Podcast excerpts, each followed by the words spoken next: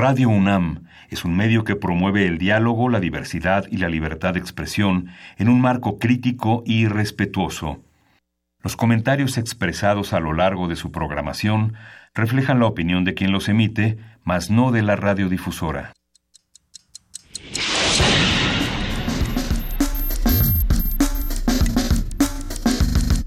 Primer movimiento. El mundo desde la universidad.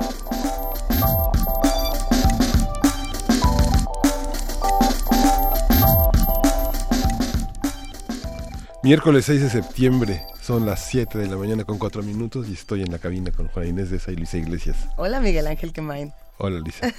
Hola querida Juana Inés, ¿cómo estás? ¿Cómo están? Este, estamos aquí ya discutiendo con dónde se hace presente el diablo de diferentes maneras. ¿En Estados Unidos? En Estados Unidos. ¿En México? casi, casi el doble de estudiantes que están en el ciclo escolar de, todo, de, toda la, de toda la UNAM son las personas que van a estar afectadas con esta decisión de Donald Trump con el DACA en Washington. Son 787 mil eh, jóvenes sí, al parecer que van a perder este apoyo. Habrá que preguntarnos qué tan seguro es que realmente se termine DACA o no, teniendo seis meses para ver qué hace el Congreso y qué decisiones toma. Supongo que como ocurre con el Obamacare, eh, hay muchos que dicen si dice Obama o si Obama tenía algo que ver con el asunto, no lo queremos, ¿no? Que es como el caso de, de, muchos de los republicanos y no podemos decir de todos, así como no podemos decir de todos los demócratas, porque parece que no se ponen de acuerdo. Y bueno, y además es que es una decisión muy costosa en términos electorales, Este Trump aparentemente no está buscando la reelección porque bueno pues estas estas decisiones influyen mucho en un en una porción importante del electorado que es bueno no solo eh, los los latinos los los personajes de origen latinoamericano, los inmigrantes de origen latinoamericano, sino por supuesto todos aquellos que vienen de otro país, porque bueno, pues un día les toca a los de origen latinoamericano, pero otro día le va a tocar a cualquier otro, como ya lo hemos estado viendo de diferentes maneras. Y si pensamos en esta serie de entrevistas que está transmitiendo Radio UNAM de Adriana Malvido, eh, que tuvo Adriana Malvido con Rob Riemann, y que Rob Riemann le dice, el mundo está movido por dos fuerzas, el miedo y el deseo. Y aquí el miedo está operando, ¿no? Aquí este discurso que dice... Eh, fuera porque no solo rompieron, no solo quebrantaron una ley, sino eh, nos están quitando nuestros empleos, nos están quitando nuestro lugar, nos están, se están aprovechando de nosotros. Bueno, pues ya, si estamos movidos por el miedo, eh, pocas decisiones van a ser las correctas o van a ser las más convenientes para todos. Eh, repetiremos más adelante los horarios de estas entrevistas para que todos podamos escucharlas. Si no me equivoco, también se va a compartir en podcast en www.radiounam.unam.mx para seguirlo discutiendo, porque sin duda es un tema importantísimo. El día de hoy tenemos mucho que discutir, porque todavía podríamos quedarnos hablando de qué pasó con PRI, PAN, PRD, Movimiento Ciudadano. Eh, ¿qué, ¿qué, pasó en la, Cámara. Eh, es, es, todo un tema, así que vamos, vamos adelantándonos, querido Miguel Ángel. Sí, vamos a tener en el arranque, vamos a tener a Alberto Chimal, quien es un prolífico escritor mexicano, un profesor de literatura, un, hombre de letras, que vamos a hablar sobre la, presencia del diablo, como este personaje que surge de una de un, de un orden del, del, catolicismo y del cristianismo también este, estará presente en primer movimiento. Anoche estuvimos todos leyendo libros de diablos para espantarnos en nuestras casas, es decir, periódicos. A ver, miércoles de activación, hoy vamos a hablar con el biólogo Cuauhtémoc Sánchez, director de Cultura Física de la UNAM, que nos propone como cada semana activarnos en 10 minutos, eh, a ver cuántos de la cabina y fuera de ella trajimos nuestros tenis, los que nos están escuchando y vienen en su coche o en su casa o donde quiera que se encuentren, si están preparados para la acción, excelente, y si no, les recomendamos ropa cómoda y mucho entusiasmo. Venga.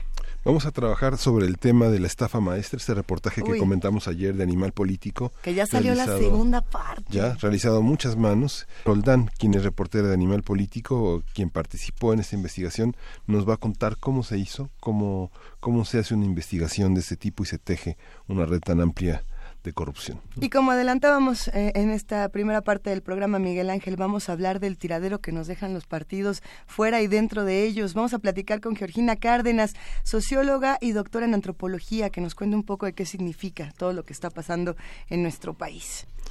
Y tenemos una mesa con Iván Benumea, que es y Marco Ugalde, eh, perdón, Iván Benumea, que es investigador del área de justicia fiscal de Fundar, Centro de Análisis e Investigación, y vamos a ver cuánto cuesta el gobierno, cuánto cuesta la imagen de un gobierno que parece reluciente, impecable y con una redondez que, parece que no tiene. Es decir, ¿cuánto cuesta que el gobierno se, vea, bonito, se vea chulo? Muy bien. Vamos a cerrar el programa hablando de esta convocatoria abierta al coro universitario Estacato. Platicaremos con Marco Ugalde, director de este coro, por ahí de las 9 con 45 minutos, así que quédense con nosotros de 7 a 10 de la mañana en el 860 de AM, www.radiounam.unam.mx y 96.1 de FM. Nos da muchísimo gusto, como lo hacemos cada miércoles darle la bienvenida a Dulce Wet, jefa de la discoteca de Radio UNAM. ¿Cómo estás, querida Dulce? Pues, ay, no puedo decir que contenta, la verdad es que las noticias son tremendas. Sin duda, sin duda lo son, querida Dulce. Por eso la música nos hará, nos hará reconciliarnos con el mundo. Nos salva en alguna forma. Y tú que hablabas de miedo, bueno, pues es cumpleaños de Roger Waters. y el, entonces, el último disco que saca eh, precisamente este año, en mayo, 2017. Is This the Life We Really Want? Es el disco, ¿cómo se llama? Es, Esta es la vida que realmente queremos. Y esa es la, la pieza, de alguna forma, que, Bueno, pero antes vamos con los clásicos, Diabelli. Creo que a todos nos suena Diabelli por las maravillosas 33 variaciones de Beethoven, ¿no? Diabelli era pianista, compositor y editor y al ser editor se le ocurre eh, convocar a todos los compositores románticos para que sobre un vals o lander, sería la con diéresis, lander, eh, cada uno compusiera una variación. Y sí, recibe 50 variaciones de distintos compositores, pero Beethoven, aparte, le manda 33. Su opus 120, que son unas variaciones que son icónicas para el repertorio pianístico, ¿no? No olvidemos que estamos en blanco y negro. Ya no tengo ahora este, invitaciones, pero de alguna forma todo se conecta, ¿no? Bueno, será lo primero que escuchemos, una eh, un arreglo de Ezequiel Barrera, es un compositor mexicano y pianista también, que hace de la introducción y alegro de Diabelli. Eh, esto es un arreglo, una transcripción del álbum Una fantasía mexicana para trío de guitarras. El trío mexicano de guitarras interpreta el alegro de Anton Diabelli. Y bueno, como decíamos, estamos con los 64-54 de Roger Waters. Y a mí lo que me gusta no es nada más todo lo que hace o hizo Pink Floyd, digo. Sí, este, estamos muy acostumbrados a ver The Wall, este espectáculo que no nada más de manera recurrente está por acá. Sino quizás también pensar en, en lo que todo Rogers, cómo comenzó a darle el sentido social a esa música de Pink Floyd, reflejando en las letras de sus canciones pues toda su inconformidad respecto a la guerra, respecto a la forma de educar, ¿no? Pero también cuando abandona Pink Floyd como solista, este es el tercer álbum, pero el segundo eh, data de hace 25 años, entonces creo que tiene bastante sentido. Y este y, y realmente eh, pues a mí me gustaría que pensáramos un poco en esta en esta en esta canción, esta canción, tú hablabas este Juana Inés del miedo, pues sí, esta canción en donde pone además a Trump a hablar de su discurso cuando acepta que ganó y cómo todo va a ser el caos y se pregunta, ¿is this the, life we really want? Pero dice, el miedo, el miedo impulsa los molinos del hombre moderno.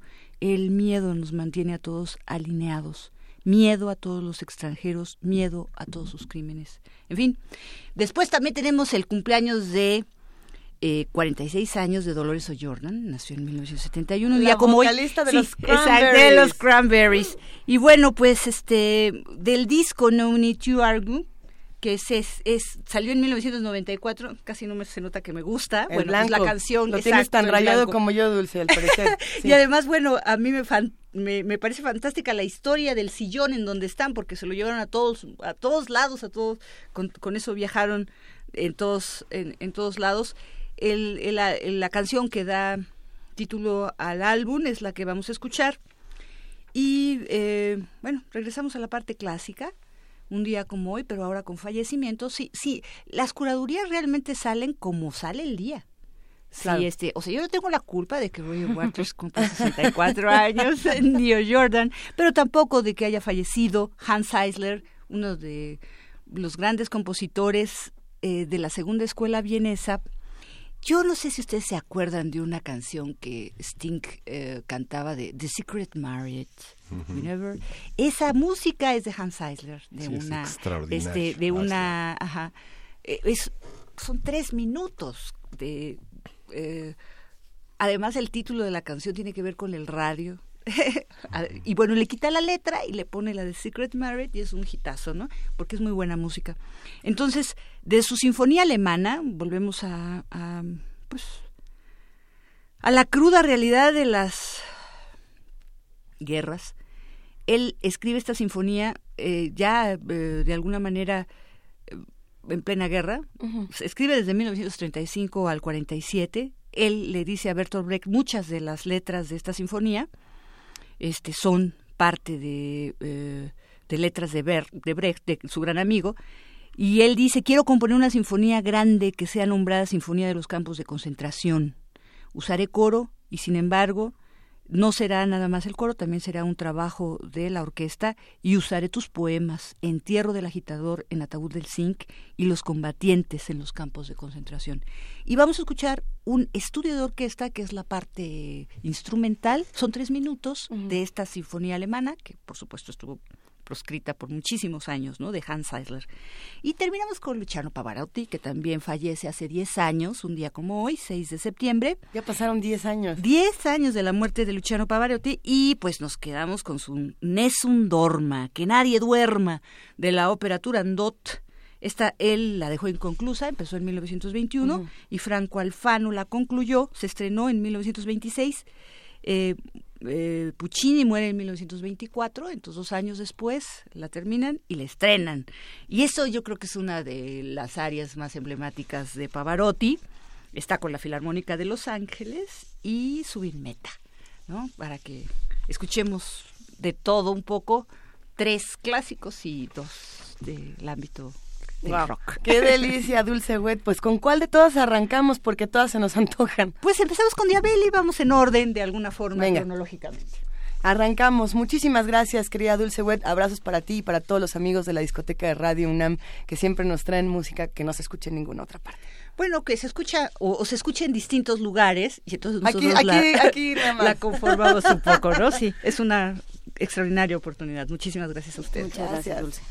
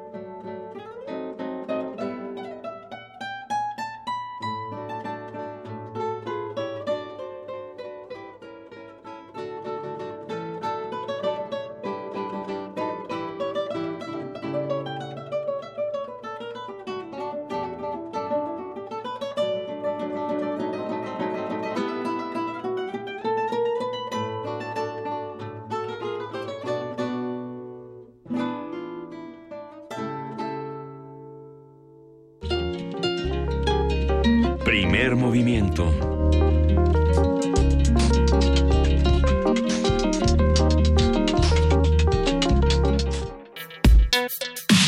Miércoles de lectura. Miguel Ángel Quemain acaba de tener un momento profundamente diabólico en esta cabina. No se los podemos contar, pero qué maravilla poder platicar de estas cosas mientras estamos fuera del aire y nos preparamos para hablar de diablos. Sí. Que eso es lo más maravilloso. Pues arranquemos. La figura del diablo se ha usado históricamente para representar todo lo relacionado con el mal. El concepto fue difundido sobre todo con la expansión europea y la cristianización del mundo. Visto principalmente como un ente sobrenatural, maligno y causante de toda tentación para el ser humano, el diablo ha sido parte fundamental de la tradición oral y escrita, al consolidarse como un personaje de gran relevancia para retratar la dicotomía, la dicotómica existencia del bien y del mal a través de las artes como la literatura, el cine o la música. Y quizá aquí habrá que discutir entre la literatura y el cine qué pasa con la imagen que se tiene del diablo. Bueno. y bueno, para ello vamos a conversar del diablo como personaje y las diferentes formas en las que se haya introducido en la literatura y el arte con Alberto Chimal, que es un gran escritor mexicano que ahora está con nosotros. Hola Alberto, ¿cómo estás? Hola, ¿qué tal? Muy buenos días. Qué gusto escucharlos. No, qué gusto escucharte tan temprano, querido Alberto Chimal. Y, más para hablar de diablos. Eh, nos estuvimos preguntando desde hace algunos días qué diablos caben en la literatura, cuáles no, eh, cuáles fueron los primeros. Eh, ¿Cómo podríamos entrar a un tema tan rico como este? Ay, es que hay tantos lugares por los que entrar.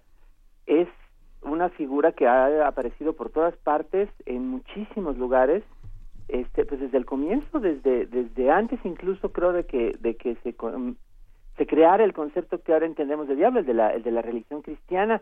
La, una de las palabras que designan a los, a los diablos, por ejemplo, demonio, pues tiene, como saben, del, del griego, ¿no? De la palabra eh, daimon, que en principio no era un espíritu maligno, sino simplemente un espíritu, ¿no? Que de pronto llegaba este, a interferir de algunas maneras en los asuntos de la de la de la especie humana, ¿no? A, veces incluso de manera de manera benéfica, pero luego esas palabras se van modificando, ¿no? A medida que cambian las sociedades, cambian las religiones.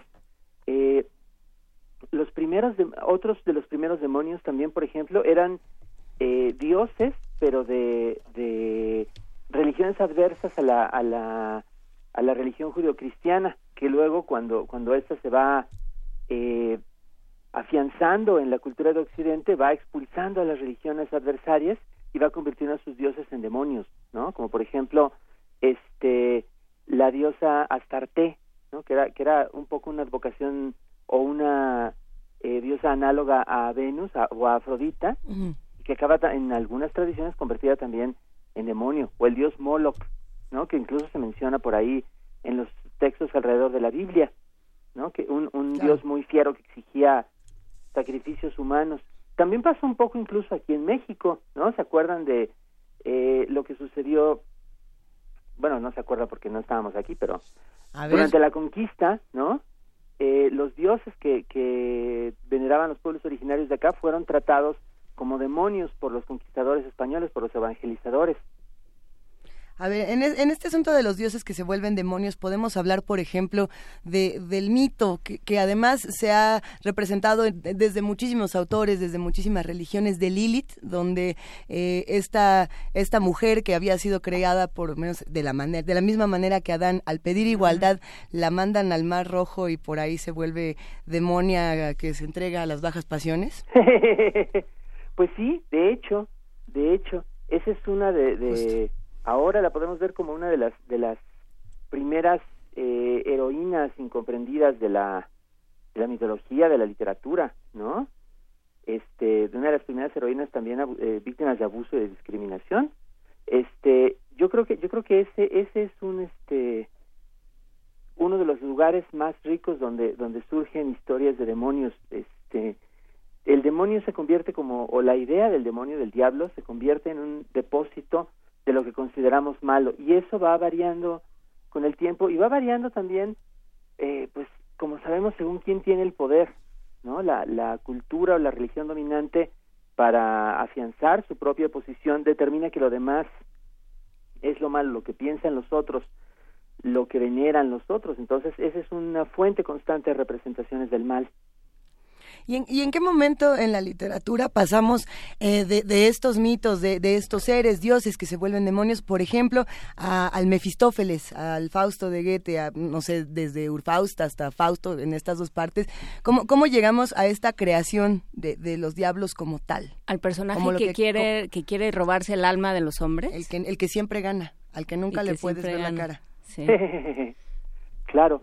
Este, pues este, tal como lo entendemos ahora, pues sí es, es este mismo proceso a partir de, de, la tradición judio-cristiana, de que, de que se crea la, la que llamamos la cristiandad, y es un proceso que, que dura siglos, siglos a partir de, de la caída del Imperio Romano, de la, de la consolidación de la, de la Iglesia cristiana, después de la, incluso después de la, de las divisiones de la Reforma es un es un proceso que que empieza de hecho eh, no no solamente en la en la religión sino también en la cultura popular. Hay una cantidad increíble de historias que todavía podemos encontrar en todos lados en todas las las culturas occidentales que tienen que ver con estos temas eh, y se van eh, filtrando a la a la literatura por muchos lugares. El lugar más famoso probablemente es como decía Luisa la tradición fáustica, ¿no? Que comienza, pues no sabemos dónde, ¿no?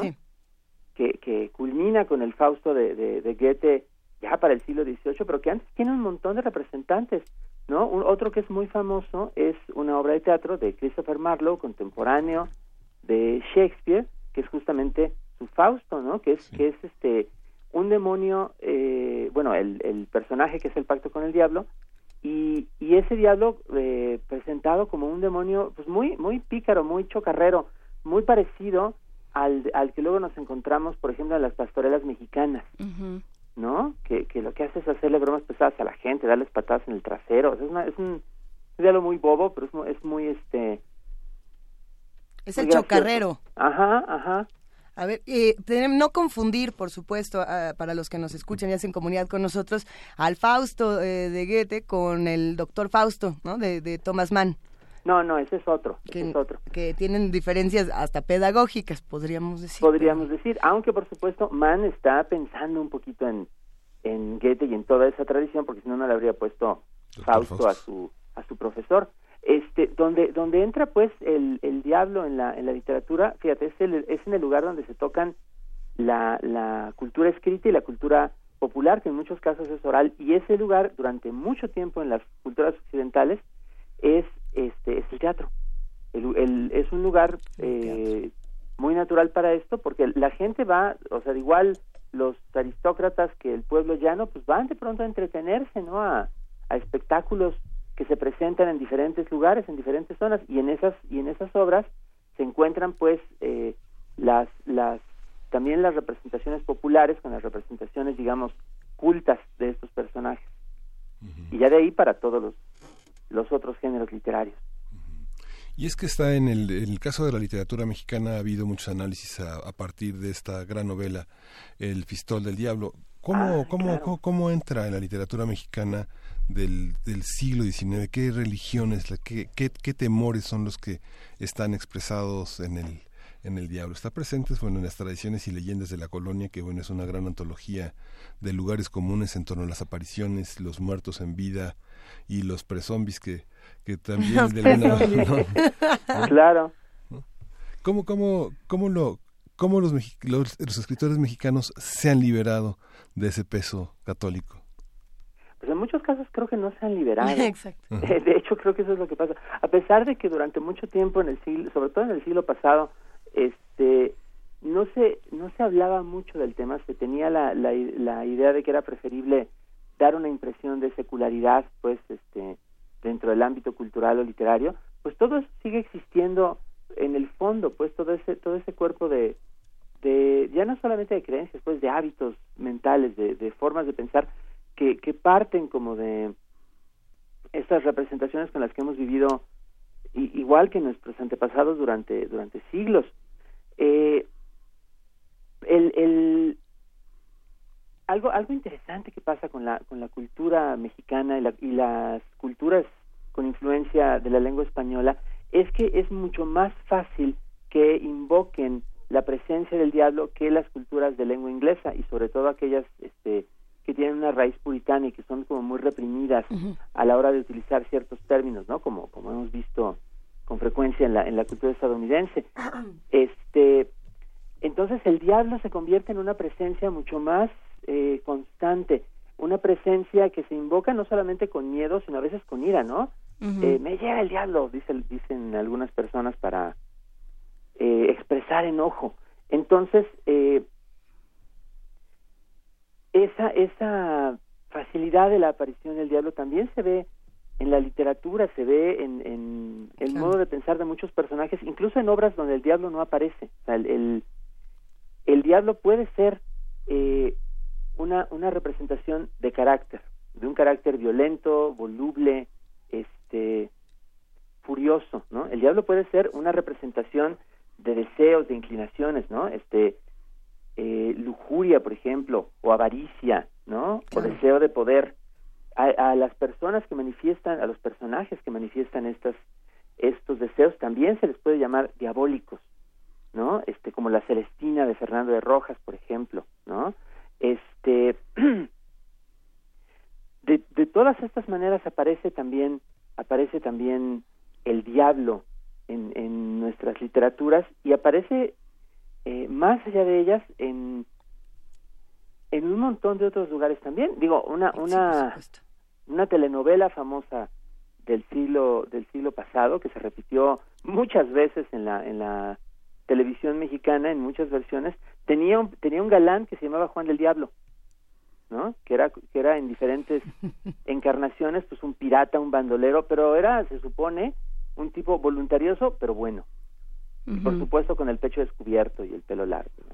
Ah. Este, en cierto momento, eh, también el diablo, eh, la noción de lo diabólico se convierte en una cualidad positiva, ¿no?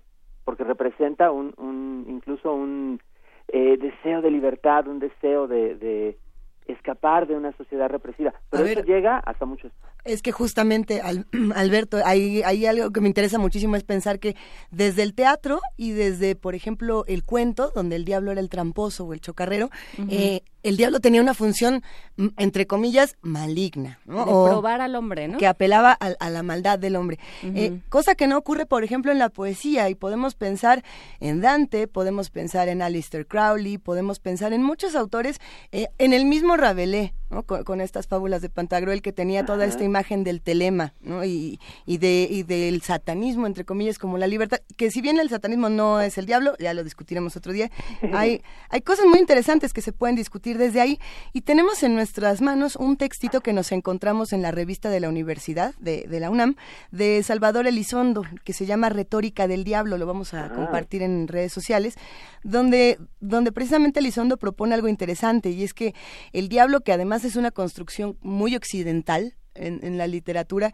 está buscando más eh, el interés de los mismos autores por el bien y el mal que, por una, cuestión de si existe o no un, más allá o un, o un más acá. Y, empieza a hablar, por ejemplo, de Baudelaire, empieza a hablar de Dante y empieza a hablar de los poetas.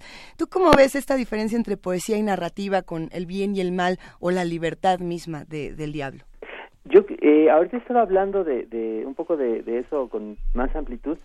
Este, creo que también hay que decirlo, pues en, en otras artes, la narrativa, el teatro, también tenemos esta otra versión, pues siniestra, negativa, misteriosa, este, del diablo. Creo que es más diverso que eso, porque también a la, a la inversa en la poesía hay que mencionar El paraíso perdido de Milton, que tiene, Al, en mi opinión, pues al, al diablo el más grande de la literatura, pues, ¿no? Que es el que dice este famosamente que es mejor ser este eh, rey del infierno que vasallo del cielo, ¿no? Bueno, más o menos.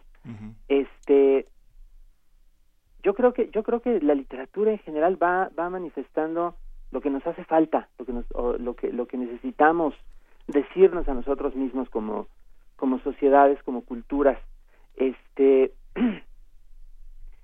y a veces eso implica, digamos, eh, que los personajes representantes de nosotros adquieran para sí mismos ciertas cualidades juzgadas diabólicas por diferentes razones y también en otros casos que las rechacen, ¿no? Una de las de las novelas populares más importantes de, de los últimos 50 años o más es este El Exorcista, ¿no? De William Blatty, recientemente fallecido, pues que es todo lo contrario, es el diablo como una presencia este eh, espantosa, amenazante, eh, malévola, sin ninguna eh, intención o, cualidad positiva, ¿no? Que se dedica a torturar a quienes rodean a una niña enferma, ¿no? Este, por aquel asunto de la de la posesión que se volvió tan importante en la en la cultura popular, en el cine, en la televisión, este, y esta novela se vuelve se vuelve este relevante pues a partir de que de que muestra digamos una una influencia maligna sobrenatural pero en un mundo secularizado no un mundo en el cual que se, supone que no se cree en eso. Este y en el cual no hay eh, como tampoco lo hay para muchas personas de, de la época este como asideros en la eh, existencia cotidiana para lidiar con la presencia del mal en la vida humana. El mal no es lo mismo que el diablo no, esa es justamente la, la, parte interesante, la observación que hace Blatty como, como hacen otros autores. El, el diablo puede tener una, una naturaleza contenciosa, pero el mal, digamos, como, como un absoluto, este, como una posibilidad constante de la, de la vida y del comportamiento humano, a veces está representado por el diablo, a veces no. Que también hay esa, eh, creo que es interesante eh, las, bueno, las interacciones y la forma en la que interactúan los hombres y el diablo como personaje, ¿no? Porque justamente eh, me, me, lo, lo pensaba por esto que decías, Alberto, porque al final hay unas hay hay confrontaciones entre el diablo y el hombre que llevan a bueno yo no te yo yo solo te propuse una cosa tú fuiste el que el que quiso hacer todo yo, yo ahora sí que yo estaba haciendo mi trabajo y tú, o sea, el, el, en realidad el mal está dentro del hombre, ¿no? Claro. Yo, El, o sea, el, el, diablo siempre está apelando a aquello pensando en términos en términos judeocristianos en aquello en lo que el hombre se separa de Dios esa soberbia esa eh, ese pecado original siempre está apelando eh, a que eso sea lo que lo que le gane al, al, al natural bueno del hombre, ¿no? Y entonces termina diciendo, pues en realidad el mal es, tuyo, yo nada más me estaba aprovechando y estaba rascando a ver qué salía, ¿no? Básicamente. Claro, sí, sí, eso pasa con muchísima frecuencia.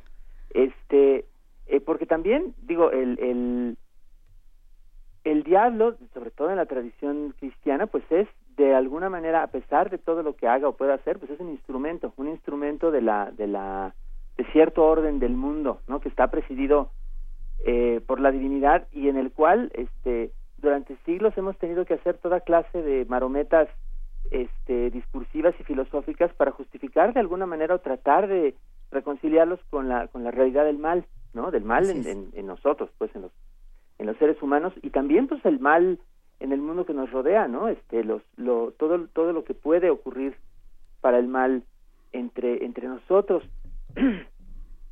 De hecho, de hecho, otra, otra vertiente, digamos, interesante del diablo, otra derivación del diablo, sobre todo en los últimos 100 años, es aquella, este, en la cual eh, personajes literarios que descienden un poco de la noción del diablo se convierten en eh, símbolos de una realidad eh, más amenazante y despojada de, las connotaciones religiosas tradicionales.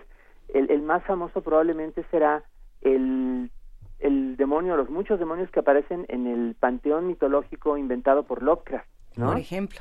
Porque esos son seres diabólicos, ¿no? A pesar de que no tengan ni los nombres, ni la eh, ni el funcionamiento o, el lugar en el orden del mundo que tiene el diablo tradicional. Ahora que ahí podríamos discutirlo porque si estos seres llevan miles y miles de años esperando para regresar a, tomar lo que les pertenece, a lo mejor los que le pusimos la mala concepción del bien y del mal fuimos nosotros, los hombres, ¿no? según Lovecraft. Según Lovecraft, o a lo mejor, este, fíjate, esa es, esa es otra discusión contemporánea, a lo mejor este, estos seres que imaginamos, que nos figuramos como muy superiores a los seres humanos, están también más allá de nuestras nociones del bien y del mal, ¿no? no, no, ya, ya, les queda chiquito eso de los buenos y los malos. Oye, Alberto, fíjate que nos están mandando muchísimas imágenes de libros, de, de cuentos de diablos de nuestras redes sociales. Afortunadamente ya las llenaste de, de, de asuntos demoníacos. Pero por aquí Fernando Sansores nos mandó un librito chiquito que no sé, pero yo también lo leí de, muy pequeña y además me marcó porque dice, cuentos del diablo, su trampa consiste en hacernos creer que no existen. De esta misma colección pequeñita había otro que era cuentos de vampiros, cuentos de muchas cosas.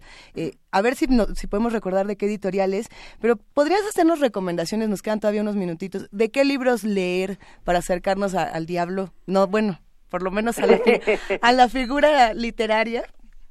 Este, léelos sin este, acompañarse de velas negras ni nada por el estilo. No vayas al mercado de la Merced a comprar tus paquetes de nada de, ni nada de eso. ¿No? Este, bueno, pues, digo, la clásica, ¿no? El, el, el paraíso perdido de Milton, por ejemplo. Este, eh, como decía Miguel Ángel, las tradiciones y leyendas de la colonia, donde viene una historia clásica de, todos los tiempos de, de, intervención diabólica, que es la historia de don Juan Manuel, ¿no? El marido celoso que se condena eh, por eso y por la intervención del diablo, este, una gran novela del siglo XX que se llama El Maestro y Margarita de, de Mikhail Bulgakov, que al mismo tiempo tiene que ver con la vida en un estado totalitario y con una intervención demoníaca. Este, si les interesa eh, una, una, una novela sobre este tema que ya está tan manido de la, de la posesión, pues no nomás lleguen a El exorcista de Blatty, que en realidad creo que es, este, digo, de, toda proporción guardada, una muy buena novela, eh, mucho más de lo que nos lo haría pensar la película y el lugar común en el que se ha convertido todo eso. Y además una continuación que hizo Blatty años después, que no se conoce casi nada, que se llama Legión, mm. que es una, una novela eh, gnóstica, que eso es bien interesante, la... la Ay, los gnósticos. Sí, la, la noción de que el diablo no existe, de que el diablo somos nosotros, pero, pero eso quiere decir que somos seres imperfectos con capacidad para el mal, pero que estamos intentando otra vez ascender hacia lo divino. Es una idea bien curiosa, este, ¿no? Eh, pero que está ahí manifestada de un modo muy interesante. Este, también la, la, por supuesto, la obra de Lovecraft que se propaga todos lados, ¿no? O sea, ni mi caso tiene detallarlo. Esto, una novela muy divertida que apareció hace algunos años aquí en México que se llama El diablo me obligó, este de Francisco Hagenbeck, este que es una mezcla de detectives y este acción y también este por supuesto eh, presencias sobrenaturales. Esa es una novela muy interesante. Este, ah, bueno, otra novela que es donde creo que desemboca el, el, el tema diabólico en algo muy divertido aquí en la cultura mexicana. Fíjate, el nombre es bien chistoso, es Santo, Santo con X, novelucha libre. Hmm, es buenísima. Es, una, es un novelón de José Zárate. en el cual, este, digamos, el diablo es, está en su advocación este, Lovecraftiana, ¿no? Pero por supuesto el, el, asunto es que se enfrenta nada más y nada menos que con el santo. ¿Y es rudo o es científico el diablo? El diablo es rudo, por supuesto, este, ¿no? Y, este y se enfrenta con, con, con el luchador al que, al que, se le pone la X por cuestión de derechos, ¿no? Digo, Dejémoslo así, este, pero es muy divertido porque es como ver un, lo que podría haber sido una de aquellas películas mexicanas de la, de la época clásica de luchadores, pero con un presupuesto de Hollywood, ¿no? Grandes, este, eh, monstruos, destrucción masiva, todo eso que te puedes imaginar, y es una novela con una cantidad de humor este espectacular, muy gozoso. Y, desde tu propio ejercicio creativo, Alberto Chimal, ya sé que tú no nos vas a querer hablar de tus libros y de tus publicaciones porque es muy modesto, pero, pero sabemos que tú también te acercas a este tema. ¿Cómo es esa experiencia para ti, para cerrar esta conversación? Ay, pues mira, este, a mí me interesa el tema, el tema del mal, me interesa, este, pues por muchas razones, ¿no? Este, por, por, simplemente pues por lo que podemos ver, este, asomándonos cotidianamente a la vida en este país, ¿no? Este que desgraciadamente está tan aquejado pues por no solo por la violencia, sino también por formas este más insidiosas de, del mal, ¿no? La corrupción, eh, en fin, eh, a mí me a mí me gusta eh, tratar el tema diabólico, pues sobre todo en, los en los cuentos. Tengo ya lo voy a decir. Este, sí. Ay, sí, bueno, ya. bueno, ok. Muchas gracias. Gracias por preguntar. Este, no, tengo un libro de cuentos, por ejemplo, que se llama Los Atacantes, que es este que está por ahí circulando, pues donde donde diversas figuras diabólicas pues utilizan eh, las herramientas de internet. De hecho, este hay este eh, algún cuento sobre un acoso en redes sociales, hay algún otro cuento este sobre estas supersticiones, digamos, de, que se propagan en línea, ¿no? Donde los, los ¿Las personajes diabólicos, claro, las creepypastas, ¿no? El hombre delgado y, y todos estos, eh, todo todo eso, este, se moderniza también, se, se adapta, digamos, a, a nuestro tiempo y como decía, eh, quiere reflejar tus preocupaciones de nuestro tiempo y a mí me ocurre en esos aspectos. Venga, pues los compartiremos también, queridísimo Alberto Chimal, y todos corremos a buscar tus recomendaciones y tus propios libros para encontrarnos un ratito con el diablo que no sea nada más en los periódicos y en las redes sociales. Sí, por favor. Muchísimas gracias, Alberto. Te mandamos un gran abrazo. Abrazos, qué gusto escucharlos. Muchas gracias. Abrazos telémicos. Hasta luego. Vamos a escuchar música de Dulce Wet, de la diabólica Dulce este, Wet. Para de la diabólica Dulce Wet. 64 años cumplió Roger Waters. Seguramente se preguntó que es este umbral a la, a la vejez. Vamos a oír esta canción que se llama... ¿Cuál de todas? Is this the life we really want? es la canción. Vale la pena vivir esta realidad. Y a ver si, si e, es que es una traducción un poco salvaje, pero sí, justamente. y la canción es una maravilla y el disco también. Hacemos una, una recomendación a que se acerquen a los trabajos más recientes de Roger Waters. Gracias por esta curaduría, querida Dulce Wet. Venga de ahí.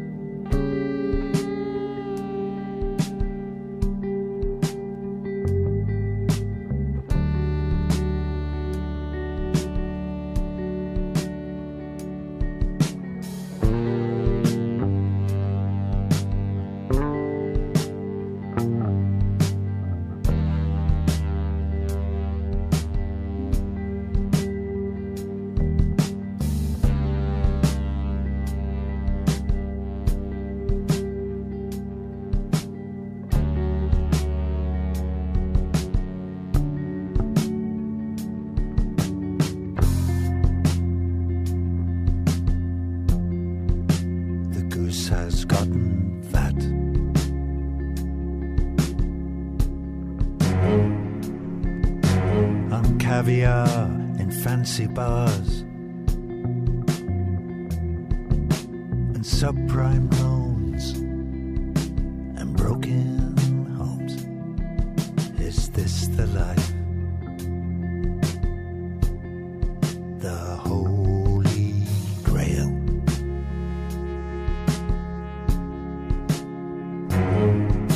It's not enough that we succeed. We still need others to fail. Fear, fear drives the mills of modern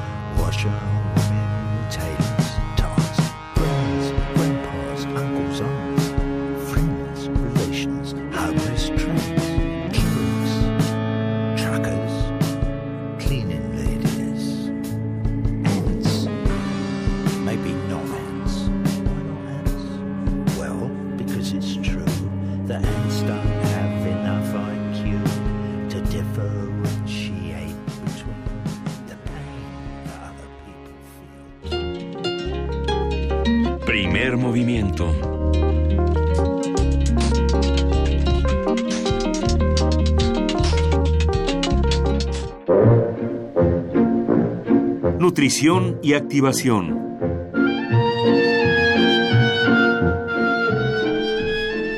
Pues yo no pedí nacer, pero ya estamos aquí, listos para activarnos físicamente. Así que le damos la bienvenida al biólogo Cuauhtémoc Sánchez, director de Cultura Física de la UNAM, porque ya estamos listos para estos 10 minutos de activación. ¿Cómo estás, Cuauhtémoc? Hola, ¿qué tal? Muy buenos días. ¿Cómo se encuentran ustedes el día de hoy? Ay, muy bien, muy listos para la acción. Eso, ¿Con ¿Qué vamos a hacer? Cuéntanoslo todo. Ya Bueno, nos pues, vamos parando. Hoy, hoy vamos a platicar un poquito Ah. acerca de la importancia de la frecuencia cardíaca durante el ejercicio, pero vamos a dar algunos datos que son interesantes para que el público que amablemente nos ha seguido pues pueda tener como puntos de referencia y también tener cuidado eh, al, al atender eh, su cuerpo practicando ejercicio o bien reconocer que le hace falta activación física a través de la medición de su frecuencia cardíaca, muy sencillo, y con eso activarse y seguir nuestros consejos que hemos dado durante todas estas semanas. Perfecto, o sea, va a ser sesión de pizarrón. Exactamente, Ah, vamos, a bien. hacer- vamos a echarle lápiz al asunto. Hoy vamos a mover los dedos y vamos a, a tratar de, Y la neurona. de- de exactamente, tam- también de, de hacer un poquito de conciencia, porque muchos de los problemas de salud física por los que atravesamos como sociedad, pues también están eh, relacionados mucho con un acto de re- autorreconocimiento de nuestras propias capacidades. Bien. Eh, entonces es muy importante también que todas las personas este, puedan tenerlo claro, ¿no? Pues lo primero que tenemos que hacer para este ejercicio pues es identificar nuestra frecuencia cardíaca y dónde lo podemos hacer o cómo lo podemos hacer. Bueno, pues mi recomendación es que tomemos eh, con la mano derecha nuestro dedo índice, nuestro dedo ah, este, anular o gordito y que lo pongamos este, en la en la en la base de la garganta como si nos estuviéramos tratando de asfixiar un poquito para tratar de, de encontrar el lugar en donde late más nuestro corazón. En silencio podemos reconocer más fácilmente, si no hablamos, podemos reconocer fácilmente como que eh, atravesando un poquito lo que es la garganta, de lado a lado, podemos reconocer ahí hay cierta frecuencia cardíaca. Es donde los detectives de todas las series este, ven si las personas están muertas o no, ¿no? Exactamente. Ah, Colocamos ok. ahí como que rodeando la parte superior de la epiglotis. Y entonces ahí detectamos los latidos del corazón. ¿Cuál es la intención? La intención es que ustedes lleven a cabo un registro. Entonces, todos los días, durante una semana, al despertarse, colocan los dedos en esta zona y eh, contabilizan eh, durante unos 15 segundos cuántos latidos perciben a través de sus dedos. Ya una vez que lo hicieron, anotan esta cifra, la multiplican por cuatro y esa es eh, la frecuencia en reposo al despertar. Y entonces eh, lo vamos a monitorear durante cuatro días. digo, perdón, durante siete días, durante toda la semana. Muy bien. Una vez que lo hicimos durante toda la semana, pues promediamos, lo dividimos entre siete y promediamos cuál es la frecuencia cardíaca. Y aquí vienen los datos interesantes. Eh, vamos a empezar, eh, en este caso, por orden alfabético con los hombres. Si ustedes tienen entre 20 y 29 años de edad y tienen una frecuencia cardíaca mayor a 86, 86 o más, 86 su, frecuencia su frecuencia cardíaca es mala, hablando de salud. Tienen eh, una frecuencia muy elevada y eso es poco saludable. Si tienen entre 70 y 84 latidos, estamos hablando de una frecuencia, digamos, normal. Y luego vamos a, medir si tenemos entre 62 y 68, es una frecuencia buena. Y para aquellos que tienen una frecuencia muy buena, tendrían 60 latidos o menos. Para el mismo rango de edad, pero en mujeres, la frecuencia se eleva. Entonces tendríamos una frecuencia de 96 o más, sería mala para las mujeres. Okay. Una frecuencia de entre 78 y 94 sería normal. Una frecuencia de 72 a 76 sería buena y una de 70 o menos sería muy buena. ¿Correcto? Ok. En reposo. Esto en reposo. Todos los vamos a estar midiendo en reposo.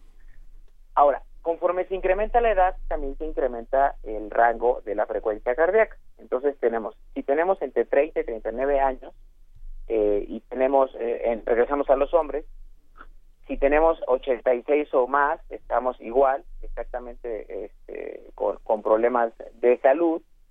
Eh, 72, 84 son normal, 64 a 70 es buena y 62 o menos latidos es muy buena. Ah, ¿Y, qué, ¿Y, qué, pasaría, Cuauhtémoc Sánchez, si de pronto ahora, lo seguimos discutiendo, pero nos damos cuenta de que tenemos la peor frecuencia de así que ni siquiera está entrando en estos rangos. ¿Qué tendríamos? No, no, no. Bueno, de entrada ir al doctor o, qué pasaría? Es que No, pero por supuesto. si de entrada nuestra nuestra frecuencia cardíaca no se parece ni siquiera a, este promedio, o sea, a este promedio calculado, pues entonces sí lo que hay que hacer pues es acudir con un especialista para poder eh, determinar si tenemos alguna alteración física y a lo mejor no estamos midiendo bien la frecuencia. Eh, actualmente también hay muchos hay muchos sistemas para poder medir la frecuencia cardíaca. Ya está nuestro smartphone lo puede hacer. Hay algunos teléfonos inteligentes que ya pueden a través del infrarrojo. Tú colocas con una aplicación, tú colocas el dedo y te mide la frecuencia cardíaca al instante y te calcula tu frecuencia cardíaca al reposo. Eh, hay otros sistemas que se colocan actualmente deportivos que se colocan en el pecho para medir tu frecuencia cardíaca. Hay otros medidores de dedo eh, que son que miden tu frecuencia cardíaca o tus latidos por minuto al instante. Entonces hay muchas maneras de poder medir esto, pero es importante porque obviamente lo que pretendemos cuando hacemos ejercicio pues es eh, activar todos nuestros sistemas, entre ellos el circulatorio a través del corazón.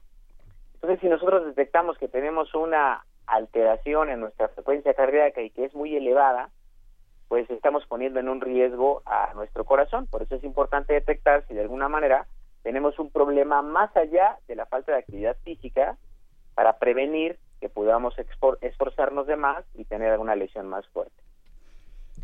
A ver, y eh, también de 30 a 39 nos faltaron las mujeres. Claro, de 30 a 39 estamos hablando de que tendría una frecuencia mala, eh, detectando 98 o más latidos, eh, normal, entre 80 y 96, una frecuencia cardíaca buena entre 72 y 78 y teniendo 60 o menos eh, latidos eh, eh, en un minuto, pues entonces estaremos hablando de una condición muy buena.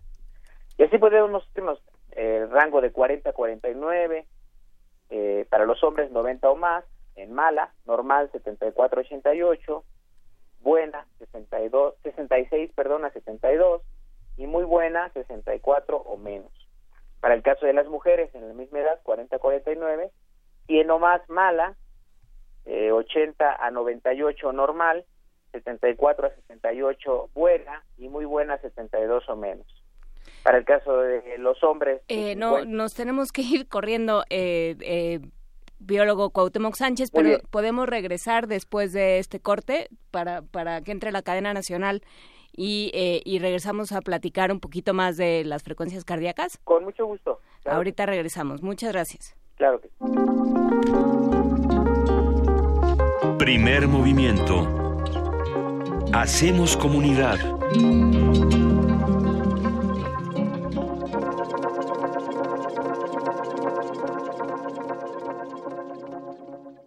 El presidente Enrique Peña Nieto visitó una empresa de la industria aeroespacial en Querétaro. Ahí conoció a ingenieros especialistas mexicanos. Vladimiro, tú diriges una de las compañías más importantes del mundo. ¿Cómo le está yendo? México se ha convertido en una historia de éxito en la industria aeroespacial. Cada dos segundos despega en el mundo un avión comercial con turbinas desarrolladas por ingenieros mexicanos. Que compañías tan importantes como esta inviertan en México es porque han encontrado un país atractivo para la inversión. En México hemos encontrado mucho talento. Por eso estamos impulsando la ciencia y la tecnología, invirtiendo más en educación, en investigación e infraestructura científica. Hoy las empresas mexicanas y extranjeras encuentran en México un lugar seguro para invertir y crecer. Se trata de inversiones que generan empleos, pero lo más importante, oportunidades de trabajo para los jóvenes. De hecho, estamos por alcanzar por primera vez en la historia 3 millones de empleos generados en un solo sexenio, porque lo bueno cuenta y queremos que siga contando. Quinto informe, Gobierno de la República.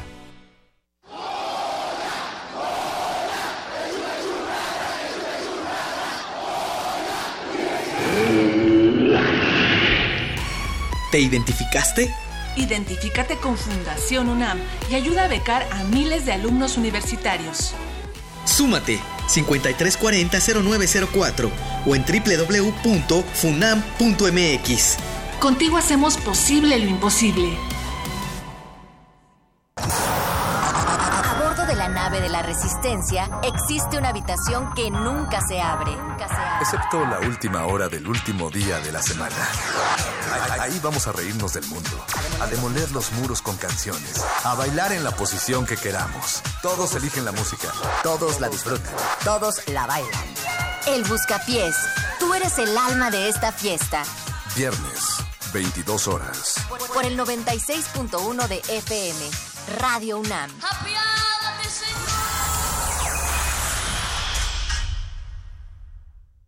Soy Enrique Ochoa, presidente nacional del PRI. Cada paso que damos en el PRI es un paso firme por México. Muy firme para que las mujeres no vivan violencia y sí logren igualdad en su ingreso. Un paso firme a favor de la educación y la salud de calidad para todos. Un paso firme para que tengas un buen empleo, digno y bien pagado. Un paso firme a favor de fuentes de energía más limpias y accesibles para todos. México tiene que avanzar con firmeza. Contigo, en el PRI, a paso firme por México. PRI. Llega a su última semana de exhibición la magna muestra Picasso y Rivera, Conversaciones a través del tiempo, integrada por 147 obras entre óleos, obra gráfica y decenas de objetos grecorromanos, ibéricos y aztecas. La exposición revela la influencia recíproca entre estos dos artistas, así como la herencia cultural reflejada en sus obras. Picasso y Rivera, Conversaciones a través del tiempo, se puede visitar en el Museo del Palacio de Bellas Artes. La creencia dicta que cualquier conjuro o maldición ejecutado después del atardecer aumenta su fuerza conforme se acerca a la medianoche. Para aumentar su sonido, Carpe Noctem. Sintonízalo ahora los viernes a las 0 horas por el 96.1 de FM. La noche es la mitad de la vida y es la mejor mitad. Radio 1.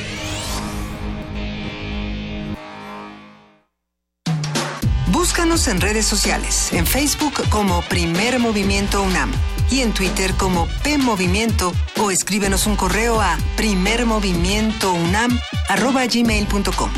Hagamos comunidad. Son las 8 de la mañana con 4 minutos. Esta es la segunda hora de primer movimiento con Juana Inés de esa, Miguel Ángel Quemain, Luisa Iglesias y en este momento el biólogo Cuauhtémoc Sánchez, que es el director de Cultura Física de la UNAM. Y a ver, queridísimo Cuauhtémoc, nos quedamos todos consternados tratando de encontrar nuestras venas. ¿En qué, en qué nos quedamos? Cuéntanos. bueno, estábamos dando algunos rangos. Ajá. Eh, insisto, son solamente rangos de referencia, no tienen que ser números exactos al respecto, pero nos sirven. Si alguno de nuestros escuchas tiene eh, la duda exacta acerca de lo que está midiendo y demás, bueno, lo más lo más eh, práctico pues es acudir eh, a que le tomen la frecuencia cardíaca a un especialista, ¿no? Que puede ser un médico, que puede ser una enfermera, que puede ser en un centro de salud, es decir, o sea, sí es importante de alguna manera estos datos porque obviamente nos están dando una referencia, pero es en exclusivo eso, una referencia para que ustedes lo puedan tomar en cuenta de manera práctica en casa y darse una idea de en qué rango de salud física se encuentra nuestro cuerpo en general, reflejándolo a través de los latidos del corazón. Y entonces estábamos dando una tabla de datos, en este caso de referencias cardíacas, eh, nos quedamos con los hombres entre 40 y 49 años de edad, aquellos que tengan 90 o más tienen una frecuencia mala, 74 88 tienen una frecuencia normal, eh, 66 62 tiene una frecuencia buena y 64 menos, estamos hablando de muy buena. Para el caso de las mujeres, en el mismo rango de edad, 100 o más sería muy malo, 80 98 sería normal, 74 a 78 sería buena y 72 o menos sería muy buena. eh, para el caso de eh, los hombres entre 50 y 59 años de edad, 90 o más sería muy mala, 74-88 sería eh, normal, 68-74 sería buena y muy buena 66 o menos. Para el caso de las mujeres en esta edad, 50-59, tener 104 o más latidos promedio por, eh, por minuto estaría muy mal, 84 a 102 sería normal, 76 a 82 sería buena y tener 74 o menos sería eh, muy buena. Para el caso de personas con 60 o más, que sería el último rango que yo pondría, sería, y no porque ahí termine, sino porque hasta ahí pude hacer mi cálculo, eh, sería 94 o más sería mala la frecuencia, 76 a 90 normal, 70 a 76 buena y 68 o menos muy bueno para el caso de los hombres. Y para el caso de las mujeres, 108 o más mala, 88 a 106 normal, 78 a 88 buena y muy buena condición eh, de salud en este sentido, 78 o menos. ¿Para qué nos sirven estos datos?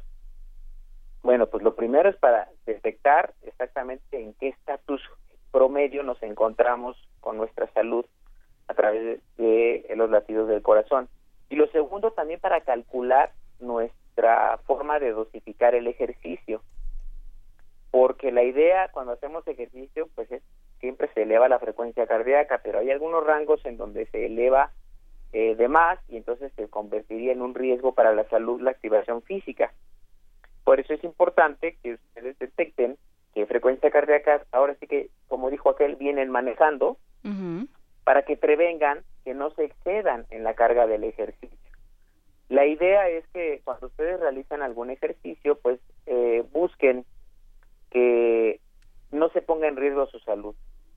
Y lo segundo es que su frecuencia no se eleve de una manera eh, exagerada, digamos. Tenemos, estamos hablando de que eh, con una intensidad de ejercicio, pues se puede elevar desde un 75 hasta un 90% eh, la frecuencia cardíaca y entonces si ya detectamos que tenemos una frecuencia muy elevada y le hacemos ejercicio, pues estamos sometiéndolo a una situación de riesgo. Por eso es muy importante eh, detectar eh, cuál sería nuestra frecuencia cardíaca máxima. Si nosotros en este pequeño escauteo tenemos elevada la frecuencia, sí recomiendo que acudan con un especialista para que les pueda dosificar la carga de ejercicio o atender el problema que puede ser eh, de muy diversas formas. Pero si nosotros estamos en un rango que identificamos que, que bueno, que a lo mejor no es el, el óptimo, pero que podemos hacer algo, bueno, entonces iniciar con nuestras prácticas que hemos mencionado, que son paulatinas, que son progresivas, que son de corta duración y que no implican un esfuerzo muy elevado para que nuestra frecuencia vaya mejorando. Porque el ejercicio facilita la reducción de la frecuencia cardíaca, dado que adapta el cuerpo y adapta el corazón a esta nueva recirculación gracias a la carga del ejercicio y con eso vamos mejorando también nuestra salud.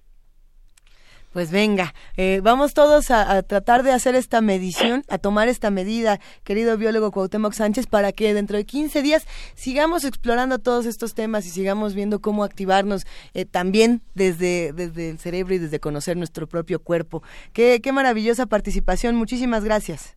Al contrario, que tengan ustedes un excelente día y sí sería interesante que nuestros escuchas pudieran monitorearse la frecuencia para que tengamos algunos datos de referencia interesantes eh, relacionados con nuestros siguientes temas. Pues mira, por lo pronto todos los de primer movimiento ya firmamos nuestro compromiso de hacerlo esta semana. Vamos a ver qué pasa y, nos vamos todos a ir apoyando para mejorar nuestra condición física. Gracias, Cuauhtémoc. Tratarnos bien los unos a los otros para que no, nos trepe, nos trepe la, frecuencia cardíaca. La frecuencia. Muy bien. Nada más la frecuencia. Gracias, Cuauhtémoc. Que tengan excelente día. Primer movimiento. Hacemos comunidad.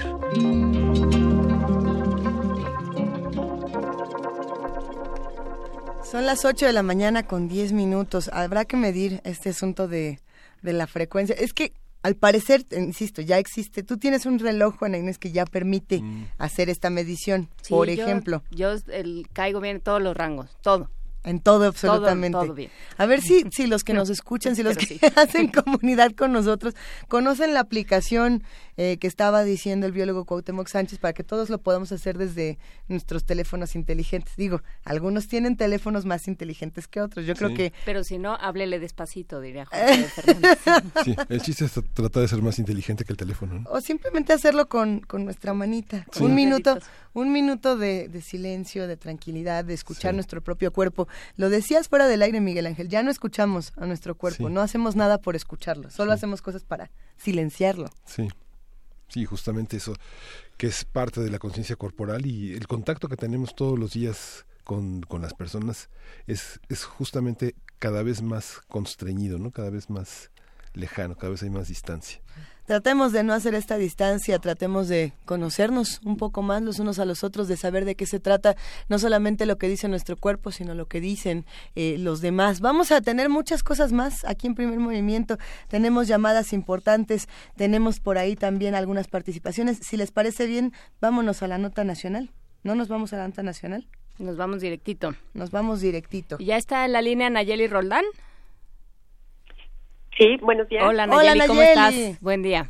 Buenos días a ustedes al auditorio, gracias. Presentamos a Nayeli Roldán, reportera de Animal Político, parte del equipo que hizo esta investigación, la estafa maestra que tanto ha dado de qué hablar en diferentes medios de comunicación. Y a la Secretaría de Gobernación. No, bueno, Nayeli, eh, nos tiene muy entusiasmados de escucharte. Cuéntanos, por favor, de qué se trata esta investigación para los radioescuchas que quizá a lo mejor todavía no se han acercado a ella y, y cómo le entramos todos los demás a un tema tan importante como este. Muchas gracias. Pues sí, eh, se trata de un sistema que fue pues eh, descubierto y documentado por el equipo de Animal Político y Mexicanos contra la Corrupción, em, un sistema de fraude. No hay otra manera de nombrar a esto eh, y es encabezado por 11 dependencias del gobierno federal. Se trata de un esquema en el que estas dependencias asignaban contratos, digamos, a las universidades públicas eh, estatales para que hicieran diferentes tipos de servicios. Sin embargo, eh, las instituciones de educación se decían incapaces de hacerlo, o sea, sí recibían el contrato, se decían incapaces de hacerlo y por lo tanto subcontrataban a diferentes empresas. En este esquema, eh, Animal Político y Mexicanos contra la Corrupción solamente revisó 73 convenios firmados entre 2013 y 2014 por un monto de 7.670 millones de pesos. Eh, sin embargo, eh, casi la mitad de este dinero, 3.433 millones de pesos, fue a parar a empresas irregulares. De las 186 empresas que fueron contratadas para hacer diferentes servicios, pues 128 tienen algún tipo de irregularidad que va desde ser empresa fantasma, ya eh, catalogada así por el Servicio de Administración Tributaria, hasta ni siquiera haber reportado su dirección en eh, los contratos que hicieron con las universidades públicas. Es por eso que sostenemos que ese dinero, 3.433 millones de pesos, pues prácticamente desapareció. ¿Y, qué pasa con esta información? ¿Qué se hace después de tener eh, un, un, reportaje tan importante como este, Nayeli? ¿Qué le sigue? bueno, pero ¿cómo lo empezaron? de entrada. ¿Cómo? Eh, a mí me interesaría, Nayeli, irme, irnos un paso atrás y decir... El antes y el ¿En dónde, de qué, jalo, qué cabo fueron jalando para que saliera todo esto? Sí, claro. Eh, pues la verdad es que utilizamos de insumo la información de la Auditoría Superior de la Federación, este, este informe que vemos cada año, la cuenta pública, y en la que se hablan de montos millonarios que no se explica eh, el destino final, digamos. Uno de esos casos precisamente era la mm, triangulación de universidades públicas. En realidad lo que decía la auditoría, o revisaba más bien la cuenta, las cuentas de diferentes universidades y decía, ojo, ¿por qué las están contratando si no pueden hacer servicios? Lo que hicimos fue eh, revisar las auditorías que se habían aplicado a todas las universidades estatales del país. Yo creo que nos aventamos más de 100 auditorías y en aquellas en donde encontrábamos justamente el esquema de subcontratación de empresas, pues fuimos eh, separándolas, digamos, fuimos escogiéndolas para, para este análisis Finalmente, por eh, diferentes criterios, pues nos quedamos solamente con 2013 y 2014 y en este en estos dos años eh, pues estaban implicadas ocho universidades eh, la verdad es que la información que da la Auditoría Superior de la Federación es oro molido. Lo que nosotros hicimos fue sistematizar esa información de estos 73 convenios. Creo que he perdido la cuenta de cuántas bases de datos hemos hecho. No, bueno y eh, entre esta la información de estos 73 convenios estaban mencionadas eh, cientos de empresas. La verdad es que también filtramos hasta quedarnos con 186 y eh, a partir de eso buscamos cada una de las empresas en ocho fuentes distintas de, de información que va desde el registro público de la propiedad hasta eh, los las bases de datos de Compranet este sistema donde se suben todos los contratos que ha hecho la Administración Pública Federal con empresas y pues casualmente eh, la gran mayoría de ellas, la verdad es que no tendré el dato en este momento de si la totalidad, nunca había hecho eh, contratos previos con la Administración Pública Federal y aún así recibieron montos millonarios. Entonces, digamos, lo que nosotros hicimos fue eh, dar este paso siguiente que la auditoría no podía dar por falta de facultades en revisar a, privados, digamos, en este caso a empresas. Nayeli, eh, ¿podemos decir las universidades? ¿Qué universidades son? Sí, por supuesto. Eh, entre las universidades está la Autónoma de Morelos, eh, del Estado de México, Comalcalco, Chontalpa, la Universidad del Carmen, Tecnológica de Tabasco, Autónoma de Tabasco, Politécnica, también está el Fondo eh, de la Universidad Autónoma del Estado de México, el Fondo de Investigación y Tecnología llamado FONDIC.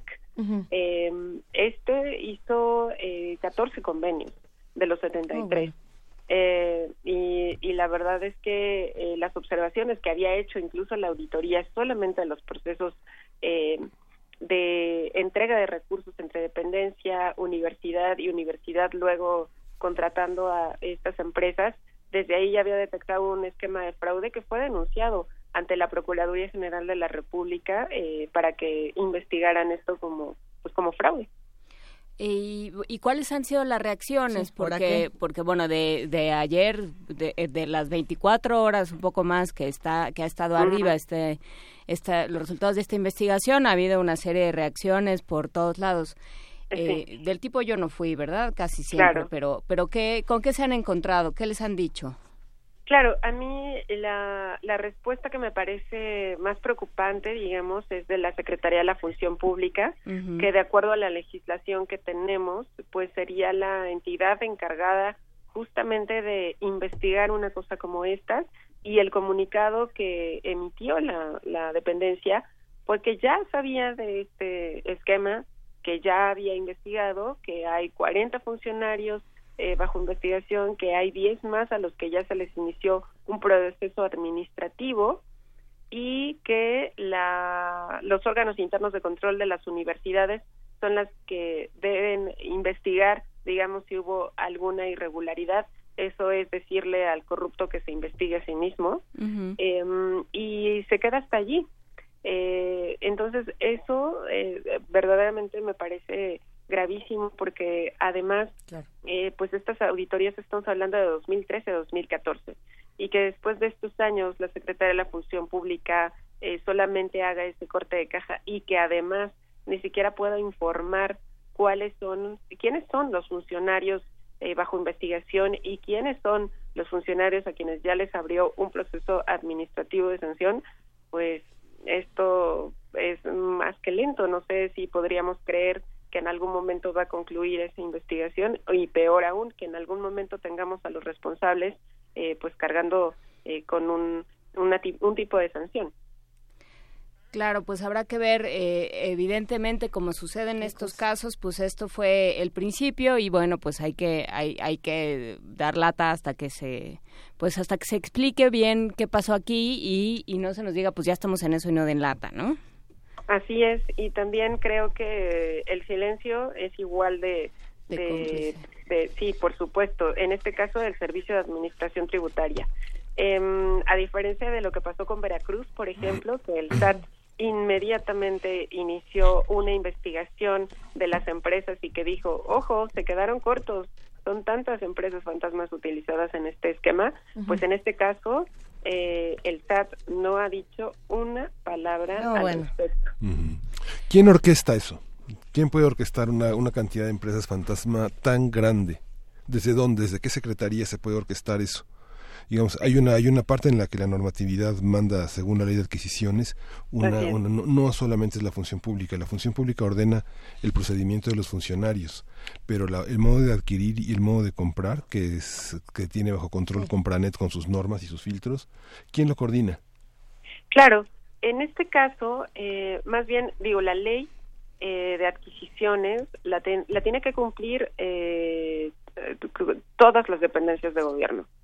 Precisamente para eludir esta ley, lo que estas dependencias de gobierno, estas 11 dependencias de gobierno hicieron fue dar el contrato de manera directa a las universidades. Por eso creo que lo valioso de esta investigación es señalar que no se trata solamente de una persona, de un autor del fraude, se trata de un sistema que eh, el mismo gobierno creó, sostiene y solapa. O sea, están implicadas dependencias como Cedesol, INEA, Pemex, Zagarpa, Senacica, o sea, es una diversidad que no puede decirse que solamente hay una persona orquestando todo. Se trata de un sistema puesto para que quien llegue a un eh, cargo de gobierno pueda hacerlo. Encontraron la manera de eludir la ley de adquisiciones que se supone tantos eh, candados tiene para que todas las compras, servicios que es el gobierno sean de la manera más transparente y sobre todo cumpliendo con la constitución que mandata que el presupuesto público se tiene que ejercer de la mejor manera. Tal vez por eso el Ejecutivo confunde sistema con cultura, ¿no? Cultura de la corrupción con sistema de la corrupción. Exactamente. Pues venga, con esto cerramos Nayeli Roldán porque queremos escucharte muy pronto. ¿Te parece bien si en cuanto tengamos más información nos volvemos a poner en contacto? Sí, por supuesto, muchas gracias. Un verdadero placer. Gracias por estas investigaciones, Nayeli Roldán, reportera de Animal Político y parte del equipo que hizo la investigación Estafa Maestra. Vamos a seguir hablando de esto más adelante. De verdad, Nayeli, muchísima admiración. Gracias por todo. Muchísimas gracias a ustedes. Primer movimiento.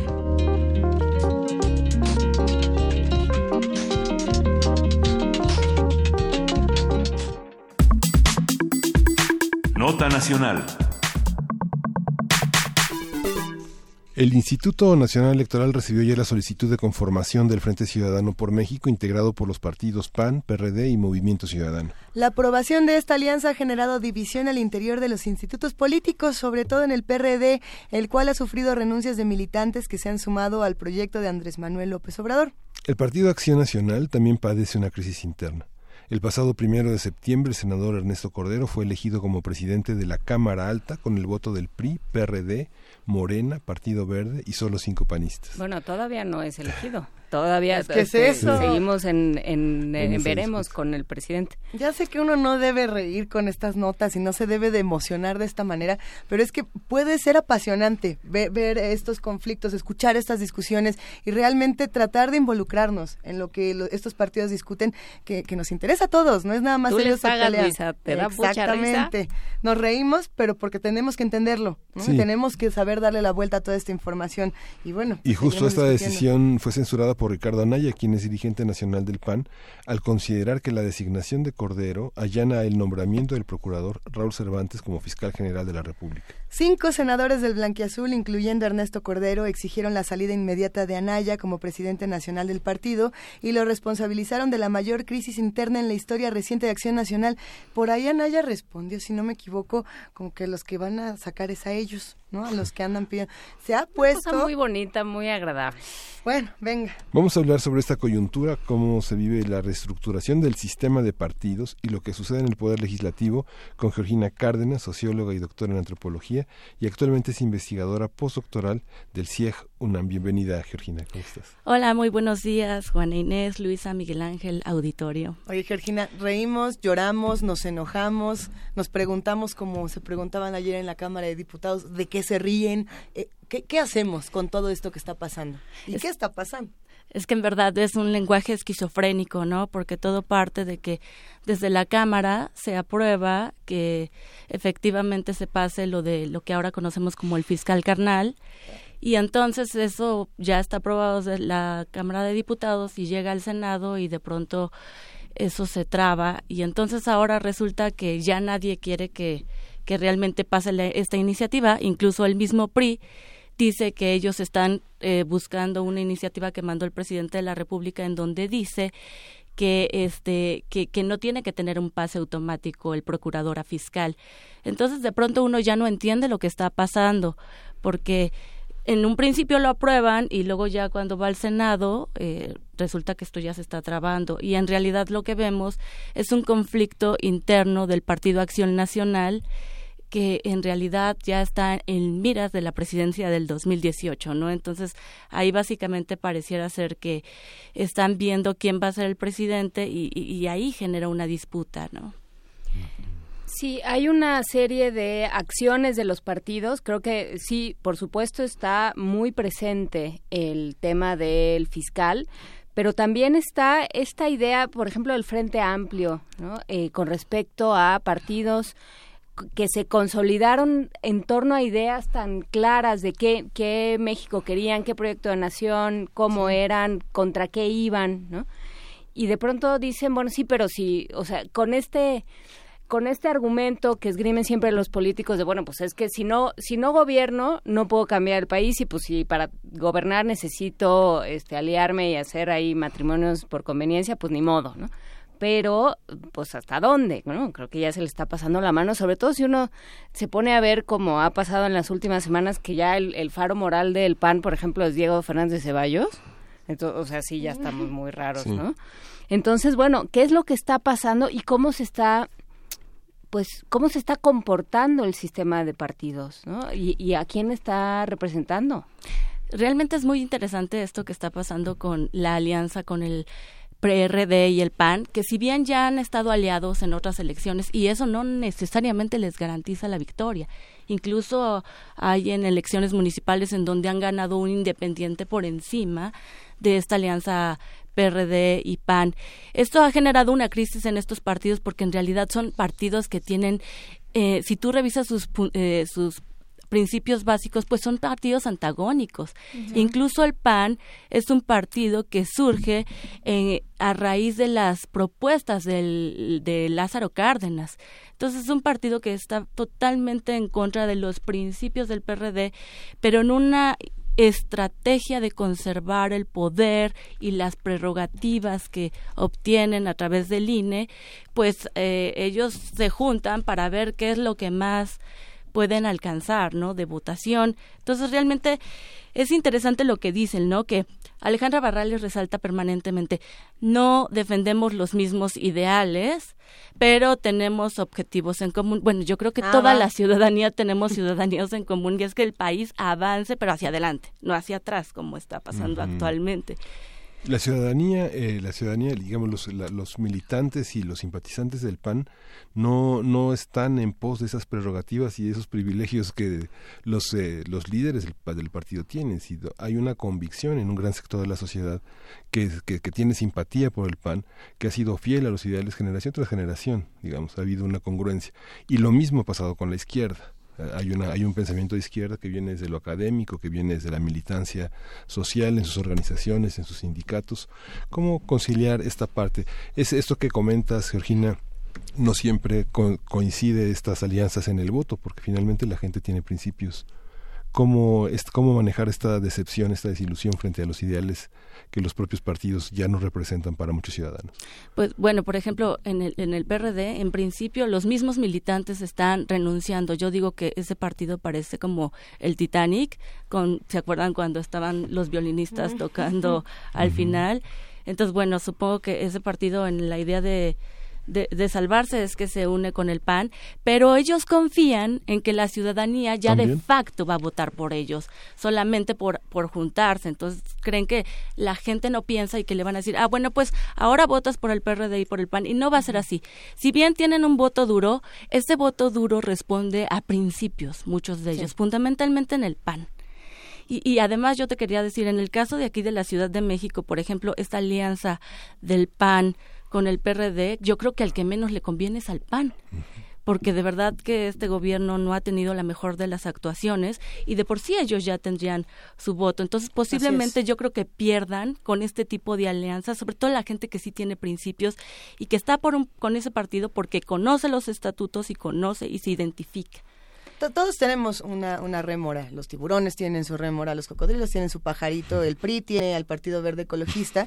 Y en este caso, ¿qué, qué pasa con Movimiento Ciudadano? ¿Es la rémora o es el PRD? ¿Quién es la rémora de quién? Porque Movimiento Ciudadano es uno de esos que quién sabe qué. Ese Movimiento Ciudadano creo que está buscando vender su amor muy caro. Bueno, se une a esta alianza y dice, sí, claro, pero yo quiero que me den Jalisco. Entonces, este, lamentablemente este sistema de partidos eh, ha permitido que estos partidos pequeñitos realmente solamente le estén apostando a, las prerrogativas, a, buscar que eh, que esto, ¿no? Ah, pues a mí dame una gubernatura, así de sencillo, están jugando con la ciudadanía. Ay, a mí dame Jalisco. Y el PRD dice, a mí dame Tabasco y también quiero conservar Morelos, como si la gente estuviéramos muy contentas. Entonces, Lamentablemente los, los candidatos independientes no han logrado tener hasta este momento la, la fuerza suficiente como para, para que se enfrenten al sistema de partidos porque tienen una serie de trabas impresionantes. Que se han, que se ha ocupado de, de labrar con muchísimo cuidado el mismo sistema de partidos. Así es, les ponen trabas impresionantes, este, tienen que recolectar votos, credenciales de electores, y de verdad esto a la gente le genera mucha suspicacia. Y además es impresionante ver, por ejemplo, una candidata independiente, la única que tenemos de presidenta municipal, que es en Reforma de Pineda, Oaxaca, Rosita Aguilar, saben que le dieron solamente mil pesos para que ella hiciera campaña. Díganme qué candidatos logran hacer campaña con mil pesos frente al candidato institucional. Pedro Kumamoto probablemente lo ah. haría con 30 pesos, pero esa es otra historia, ¿no? Porque es otro tipo de, estructura la que tenía en, el momento en el que... Eh, ¿Cuánto, ¿Cuánto dinero ocupó Pedro Kumamoto? Eran, si no me equivoco, 16 mil pesos. Era una cantidad verdaderamente pequeña. Luego, luego lo, lo investigamos. Pero en efecto, no hay recursos para los independientes y los que sí tienen no son tan independientes. Así es, como en el caso de de Nuevo León, ¿no? Que las empresas lo arropan y además que no son tan independientes porque son partidos que se forman en las lides partidistas, ¿no? Entonces de pronto no fueron no selectos eh, por su partido y dicen, bueno, entonces yo yo me voy por la vía independiente. Esos escenarios posiblemente los vamos a tener para el 2018. Va a ver que vamos a ver qué va a pasar con Margarita Zavala, por ejemplo, que ella de verdad está puesta en la en la carrera presidencial y si no la postulan posiblemente se pudiera ir por la vía independiente o en el caso de la Ciudad de México con Monreal ya veremos a ver qué pasa. Ay, Monreal. ¿Y qué pasa con opciones como la de eh, el ejército zapatista, con, con toda esta, eh, con, con Marichuy, esta, esta candidata independiente que, que bueno, se ha dicho una vez tras otra, y lo, lo dijo aquí José del Val, y lo ha dicho de muchas maneras, que no es que quiera ganar, es que quiere poner temas sobre la mesa. ¿Qué hacer con esa opción política? ¿Cómo se, cómo se lee? Pues mira, Marichuy es una interesante propuesta del Consejo Indígena que la, la propone.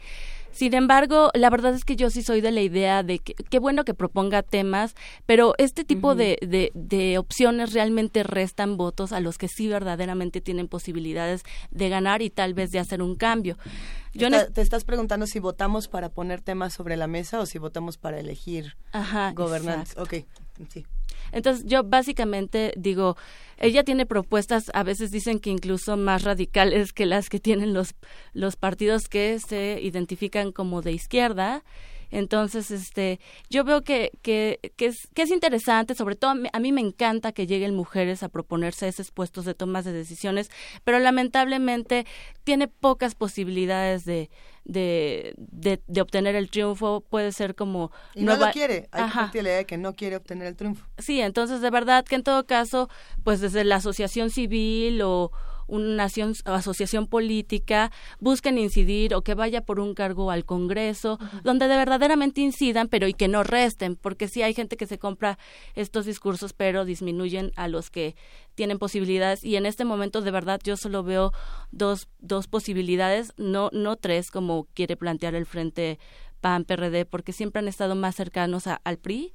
Entonces yo de verdad solo veo dos opciones. ¿Cuáles son las dos? La, la que ofrece Morena, no sé con qué partido pudiera ir, a la mejor PT, y, y, la, y la que ofrecen el PRD, PAN y, y la verdad es que el PRI, este, porque siempre en realidad votan en, en conjunto.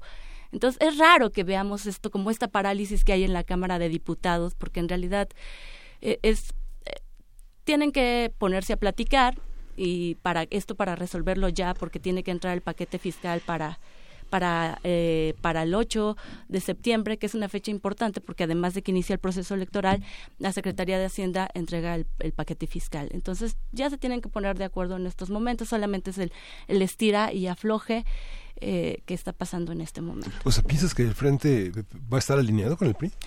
Van a ir separados, pero en realidad en términos de proyectos son más parecidos. Son más parecidos que, no es que vayan a ir juntos, sino son muy parecidos. Entonces, eh, la gente dice, bueno, pues si no votan por, por, el, por el PAN y por el PRD, o votan por el PRI, realmente no hay tanta diferencia, ¿no? A ver, y aquí eh, eh, se han hecho muchas lecturas de este Frente Amplio, entre ellas Lorenzo Meyer, eh, hace una, una lectura particular diciendo es una forma de eh, es una forma del PRI de restarle votos a, a, López Obrador. Y bueno por supuesto a Morena pero pero eh, creo que se ha concentrado de muchas maneras el, el, discurso en un discurso en contra de López Obrador y se ha convertido en un discurso de miedo digamos no este desde el secretario de educación diciendo que no queremos ser como Sudamérica, o sea, el fantasma de Venezuela y de Maduro por ahí, este el presidente diciendo en el informe y en todos lados donde le preguntan que y, aunque no le pregunten que cuidado con lo que elijamos que el pasado que ¿no? después de que de que nos llevó violentamente a los años 70 en esta en este sexenio. Pero bueno todo esto cómo se cómo se lee es es es eh, plausible esta lectura de PAN y PRD, lo único que están haciendo es el juego al PRI? Yo coincido totalmente con el doctor Meyer. Así, efectivamente, pareciera que, que realmente es una estrategia para restarle las posibilidades a, a Morena que pareciera que ofrece un cambio verdadero. Y, y, sin duda, el discurso de que es un peligro para México, nuevamente lo estamos escuchando.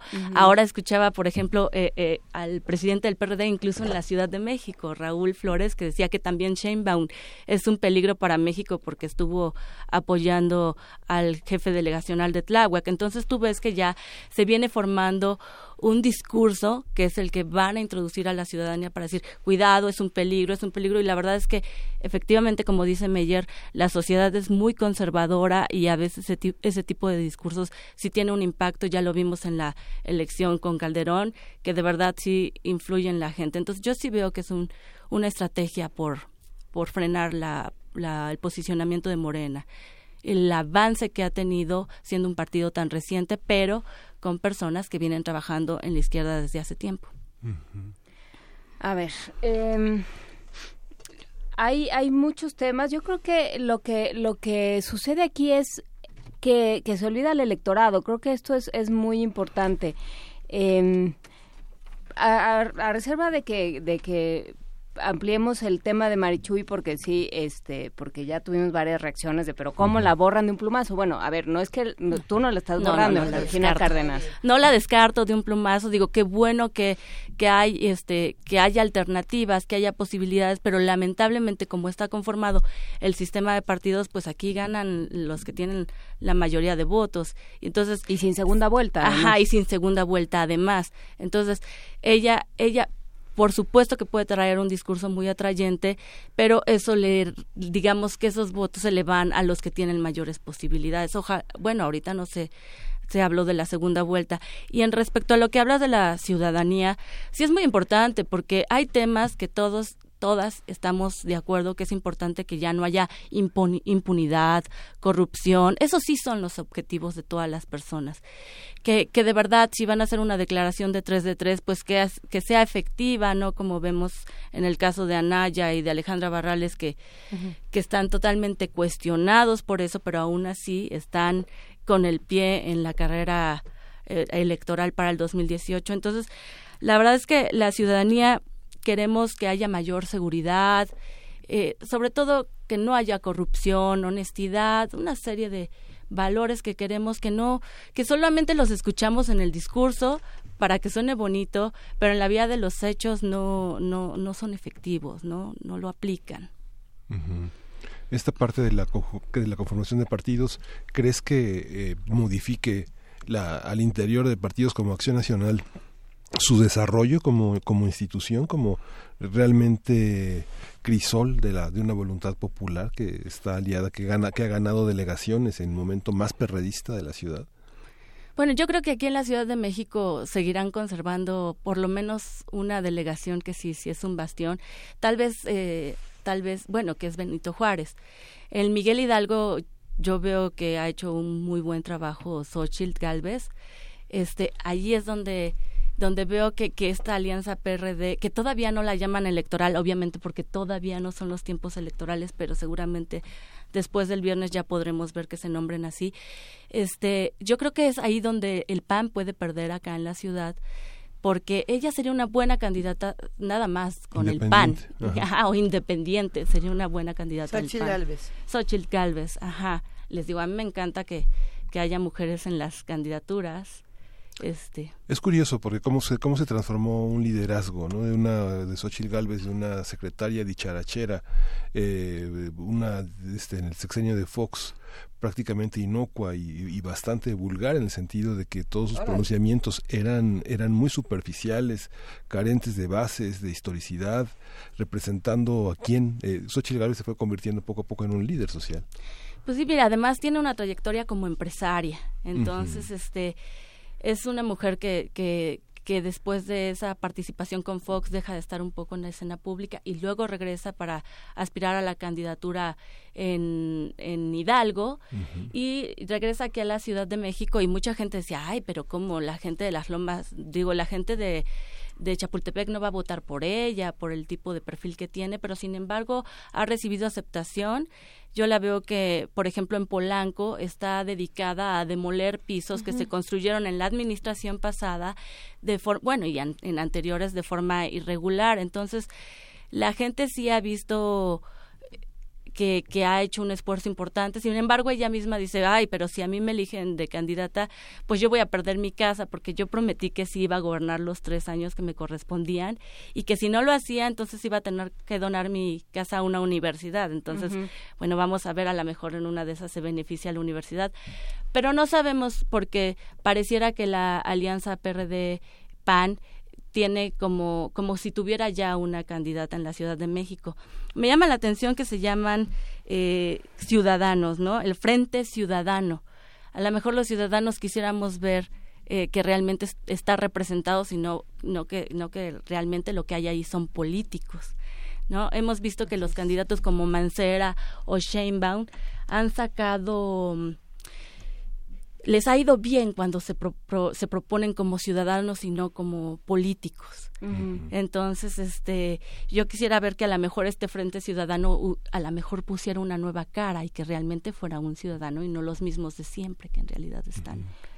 Pero pues también eh, la, la el, el, digamos, este argumento de no son los políticos de siempre también nos ha llevado a Cuauhtémoc Blanco y a Donald Trump y a y al Bronco y, al Bronco, o sea, y a Pedro Kumamoto, o sea, nos ha llevado a muchos lugares, entonces eh, no es nada más eso, ¿no? No es nada más porque bueno, pues la administración pública también tiene su asunto. Yo no estoy, yo no defiendo a nadie, para empezar, pero, pero sí creo que es una cosa mucho más complicada y que justamente algo que, que mencionaba de pasada Miguel Ángel es muy cierto. El voto duro se nos está haciendo gelatina, o sea, ¿cómo le dices al voto duro del PAN que vote por alguien que toda que durante muchos años ha representado al PRD? O viceversa, ¿cómo le dices a alguien que, que creyó en el PRD de Cuauhtémoc Cárdenas y de Berto Castillo, de alguna manera, este que vote por alguien que, que siempre se ha identificado con el PAN? Entonces, o sea, está muy complicado y, y lo único que estamos viendo, y, que es lo que se está viendo en redes sociales y en la vida y en la calle y en las redes viales, es que la gente está muy enojada y que ya no sabemos con qué identificarnos ni con ni quién nos está nos va a representar sí muy lamentable porque yo creo que van a sumar simpatías pero con discursos de odio aprovechando la molestia de la gente. Entonces eso realmente es preocupante. Así no se debe de construir la democracia. Y en términos simbólicos y políticos, la representación de un frente implica colocar a un administrador del poder frente a un líder, eh, un líder que se ha sostenido en la voluntad pública durante muchos años, que es Andrés Manuel López Obrador, y que aún cambiando de signo eh, de nombre una denominación de la izquierda, continúa aglutinando sectores nuevos eh, con estrategias que tienen que ver con un desarrollo de la participación ciudadana y que incluso el gobierno con todos sus mecanismos institucionales y clientelares también no ha podido equipararse. Por ejemplo, la participación ciudadana que se que, que tiene prácticamente controlada por la Secretaría de Gobierno en la ciudad y los estados no han logrado mecanismos de participación ciudadana como los que ha logrado la izquierda. Ya tiene el nombre de López Obrador, pero en realidad son mecanismos que iniciaron desde 1988 que continuaron en 1997 y que son parte de la estrategia de, una izquierda este, que hace la gente organizada, ¿no? Así es, y además, eh, bueno, en el caso de Andrés Manuel, pues es algo que ha sostenido permanentemente, ¿no? A lo mejor cuando estuvo en el PRI siempre fue de ese sector de la izquierda crítico y luego, bueno, se viene, forma el PRD y actualmente forma el Partido Morena, pero es alguien que ha sido consecuente con sus dichos, entonces, pues ha encabezado esta, esta bandera de, de, de cambio, de no privilegios. Entonces, bueno, ha sido muy consecuente con lo que ha dicho. Se está poniendo bastante buena la discusión, no solamente en esta cabina, sino también en redes sociales. Hay muchísimos comentarios. Eh, lo que sí ocurre es que no tenemos tanto tiempo para compartirlos todos. Eh, ¿Cómo podemos ir cerrando esta discusión? ¿De dónde nos tenemos que agarrar para las próximas semanas, para los próximos meses, que se van a poner bastante interesantes y que nos van a quitar la risa a muchos de nosotros? Sí, sobre todo porque están en juego 3.447 cargos. Es decir, eso es poder Estoy hablando de cargos de elección, pero también de representación proporcional, que estos por supuesto ya no deberían de existir, pero siguen existiendo. Entonces lo que está en juego es poder, está en juego prerrogativas y yo creo que todavía nos vamos a llevar muchas sorpresas este e, el juego amigo, ¿no? El fuego amigo, ya veremos este qué, qué notas más van a salir, a quiénes más les van a salir propiedades. El asunto no es que salga esto, sino que parece que sale y no pasa nada, como la nota que acabamos de escuchar. salga, ajá, lo de animal político. O sea, qué bueno que sale a la luz, qué bueno que sale lo de Obrete, lo del... ajá, eso siempre me cuesta trabajo pronunciarlo. qué bueno que salen esos, pero lo que pasa es que como que no pasa nada. Entonces la ciudadanía nada más estamos indignados y ellos están esperando que felizmente vayamos a votar por ellos en el 18 para que se hagan la repartición nuevamente de los espacios. Entonces, todavía faltan muchas cosas, muchas sorpresas, estoy segura. Pues ahí, ahí nos quedaremos entonces. Ha sido un verdadero placer, Georgina Cárdenas, socióloga y doctora en antropología, actualmente investigadora postdoctoral del CIEG UNAM. Eh, nos tendremos que ver pronto para seguir discutiendo todos estos temas. Muchas gracias, Juan Inés, Luisa y Miguel Ángel. Un placer a todo el auditorio. Gracias. Aquí seguimos y para todos los que necesitan un momento para respirar después de este torbellino emocional que representa cada uno de los partidos. Traíamos también la frecuencia cardíaca. Tan bonita la traíamos todo iba también. Hablando del diablo estábamos más contentos, francamente. Pues es que algunos dirían que el diablo nos cae mejor, pero vamos a escuchar música. Tenemos esta curaduría de Dulce Wet, que es precisamente la jefa de la discoteca de Radio UNAM y que ha pasado por todos los colores y todas las sonoridades esta mañana. ¿Qué sigue, querido Miguel Ángel? No Need to que es la pieza musical que da el nombre a su segundo álbum de estudio de la banda de rock irlandesa de Cranberries, que se lanzó el 3 de octubre del 94. Es el álbum más vendido de la banda, con 17 millones de copias en todo el mundo. Dolores O'Riordan es la voz que escribe sobre la guerra, la muerte, el amor y la decepción. Desde Irlanda. Desde Irlanda.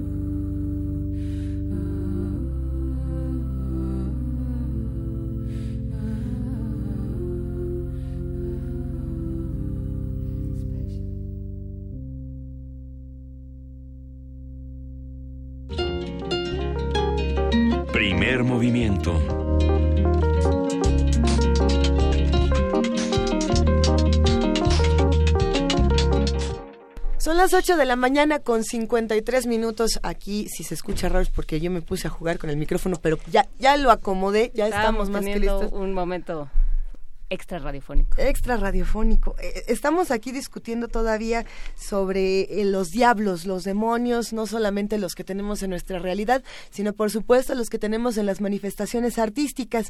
Y si bien empezamos esta conversación, queridos amigos, hablando con Alberto Chimal sobre el diablo en la literatura, también es muy interesante discutir al diablo en el cine. ¿En qué momento decidimos que el diablo tenía esta, esta tonalidad, esta risa, esta caracterización?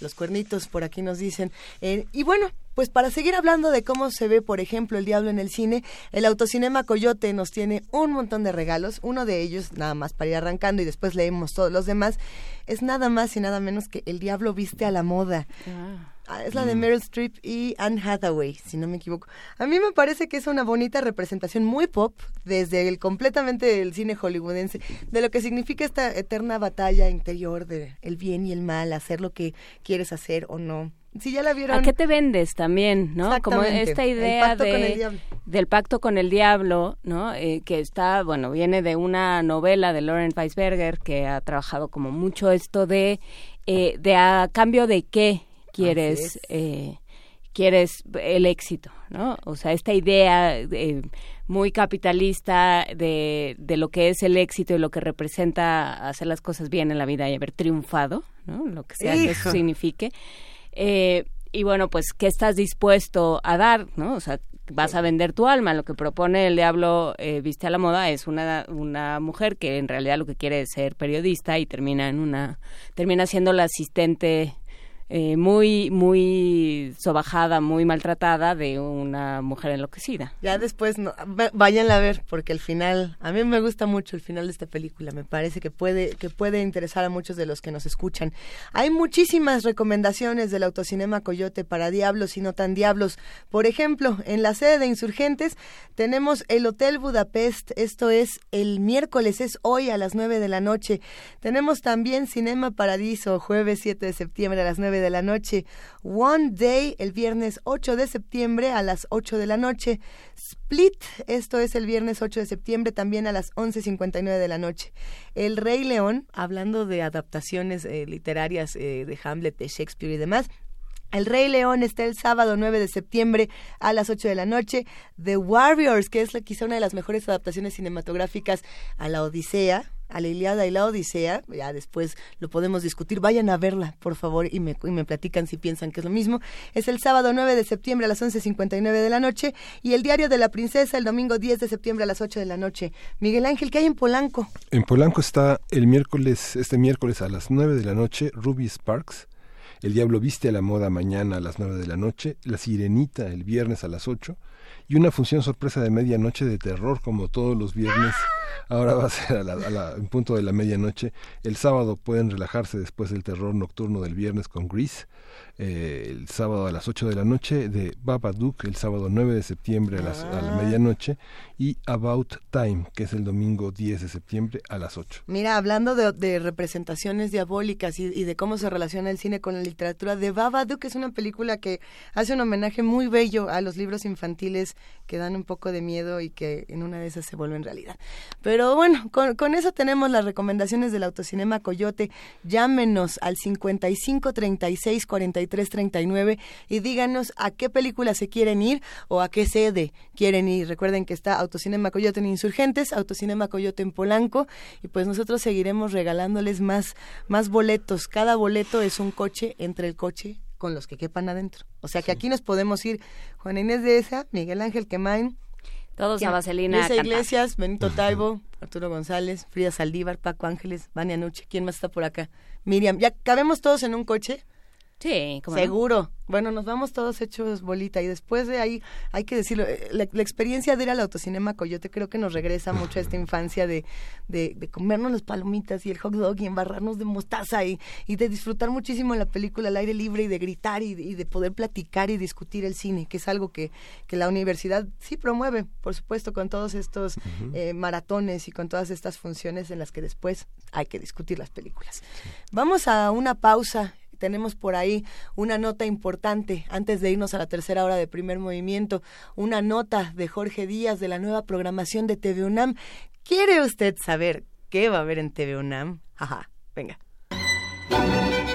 El coordinador de difusión cultural de la UNAM, Jorge Volpi, encabezó la presentación de los recientes cambios en los tres medios universitarios que conforman esta entidad para trabajar conjuntamente y abordar temas que no se incluyen en medios comerciales. La de difundir precisamente el quehacer de la Universidad Nacional, esa ha sido la labor principal que llevan a cabo estos medios de comunicación, pero también tratando de que sus contenidos eh, cada vez tengan un público más amplio, no solamente entre los universitarios, sino entre el público en general. Una misión que han cumplido la revista, eh, la televisión y la radio universitarias, pero que queremos reforzar enormemente en esta época.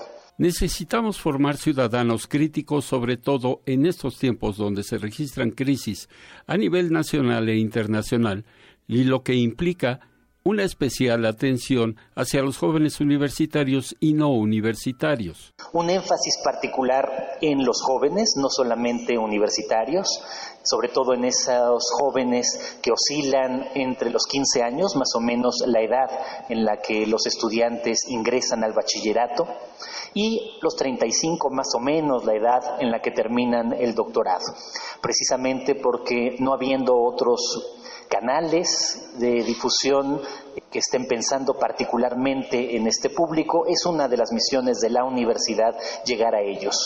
Guadalupe Nettel directora de la revista de la Universidad de México, señaló que la publicación universitaria incluirá a especialistas e investigadores universitarios en temas de coyuntura para mantener lo que hasta ahora logra como una de las revistas más antiguas de Latinoamérica. Y, al mismo tiempo eh, abran un espacio para que puedan participar en cada número especialistas de diferentes áreas hacer rescates de textos, de joyas literarias que tenemos ahí o que han sido olvidadas y de alguna manera descatalogadas para que vuelvan a tener actualidad, muchas veces porque el tema es de actualidad todavía o vuelve a serlo, y después eh, hacer traducciones también. TV UNAM mostrará en poco tiempo algunos testimonios hasta ahora desconocidos, por ejemplo, del movimiento estudiantil de 68, de conciertos de rock que fueron censurados en su momento, siempre con el objetivo de poner al alcance del público estos documentos visuales de forma sencilla y de fácil comprensión, dijo su director Armando Casas. La televisión de la universidad debe ser seria, pero no solemne. La idea es que debe ser académica, pero no tiene que ser aburrida la idea es que genere interés a través de sus contenidos, a través de su imagen.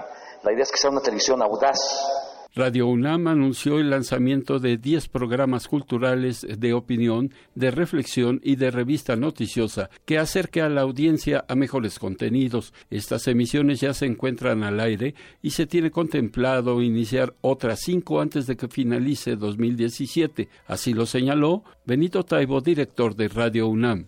El 18 estrenaremos primer movimiento en televisión va a salir maravillosamente bien ah, y, a partir de octubre arrancaremos con ah, la colaboración con la revista de la universidad.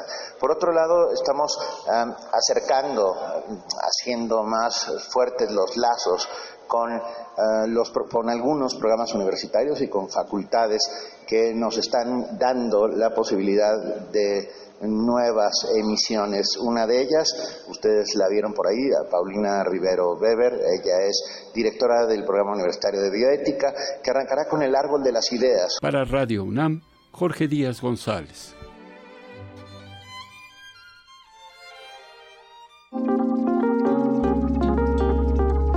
Primer movimiento. Hacemos comunidad.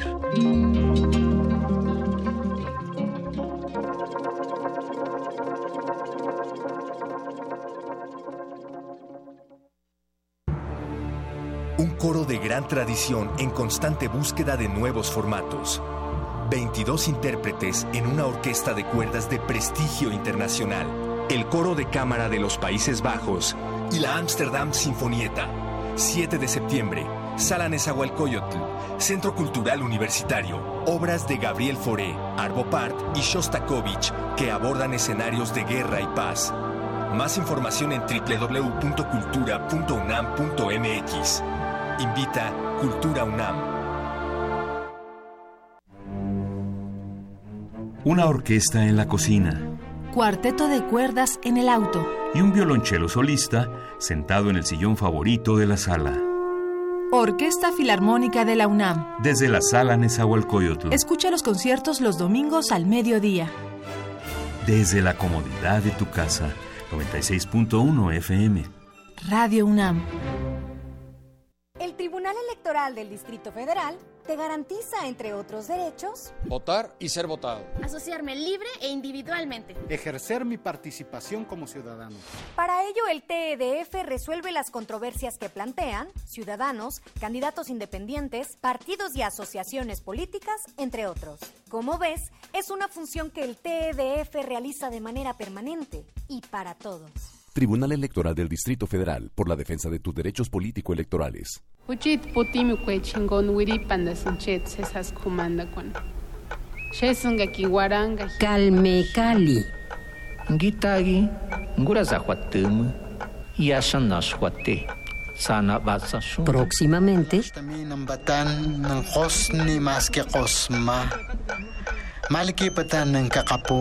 Segunda temporada. Esta práctica del Jumpa Haljich el Batiktamuk, de tomarnos en cuenta todos. De las vistas de Salvador Toscano a la época de oro.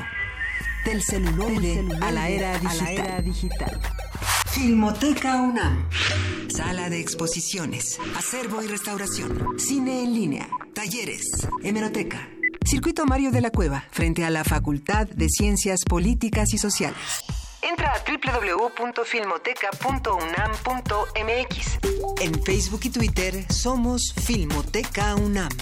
Ahí encontrarás la oferta visual que tenemos para ti. Filmoteca UNAM. Primer movimiento podcast y transmisión en directo en www.radiounam.unam.mx.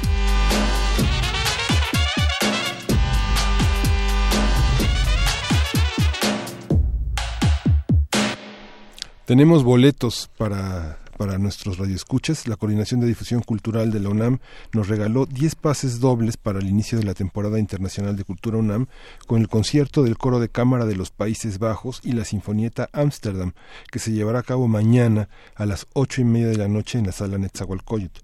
Los ganadores por Twitter con el slash Amsterdam más su nombre. Esto tiene que recoger sus cortesías 40 minutos antes del concierto, este jueves, mañana a las ocho y media de la, de, la, noche, en la Mesa de Relaciones Públicas. El programa estará integrado por Immortal Bach, para coro a capela de Knut ah. Chacona de la partita para violín número 2 de Johann Sebastian Bach.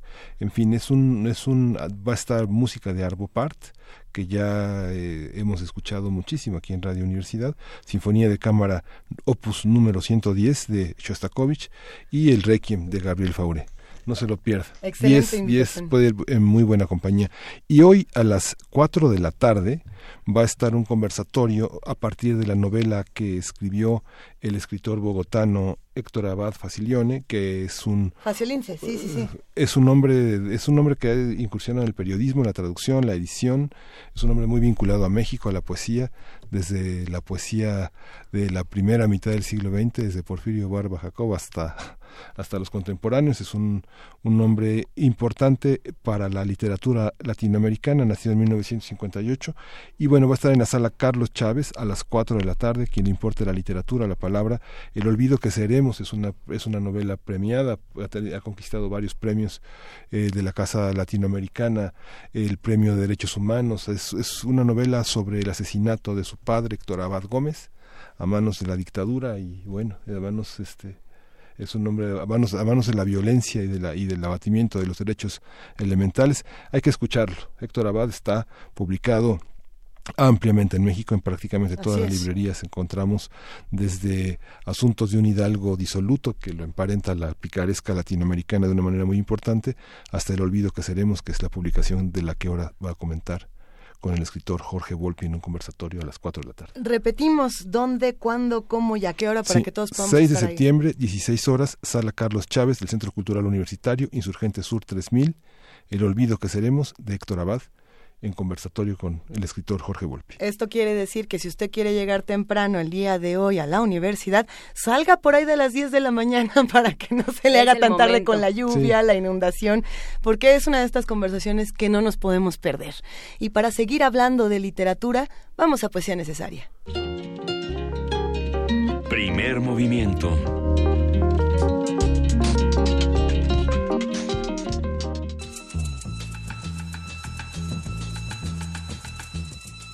Es hora de poesía necesaria.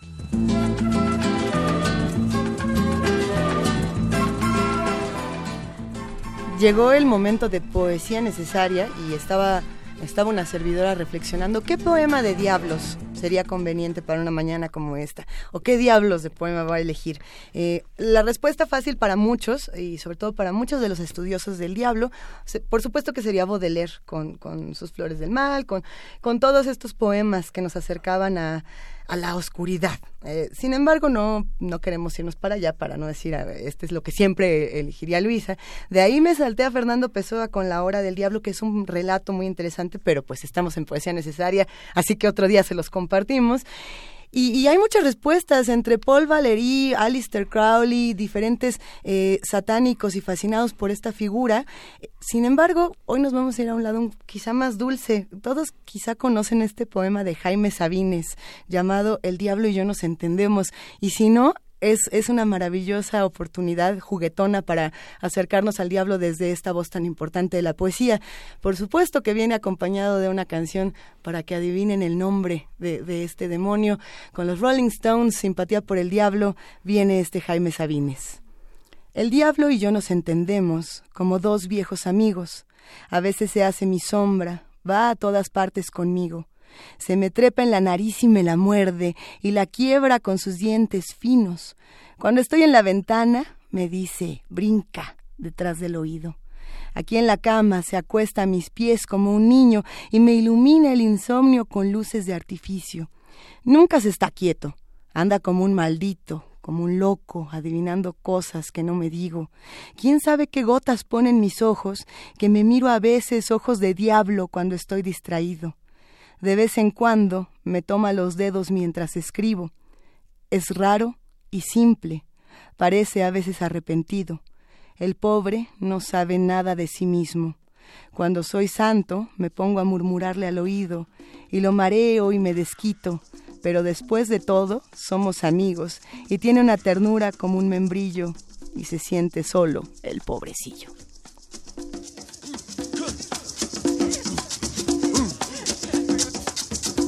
Allow me to introduce myself. I'm a man of wealth and taste. I've been around for a long, long year. Stole many a man's soul of faith. I was around when Jesus Christ had his moment of doubt and pain. Made damn sure the pilot washed his hands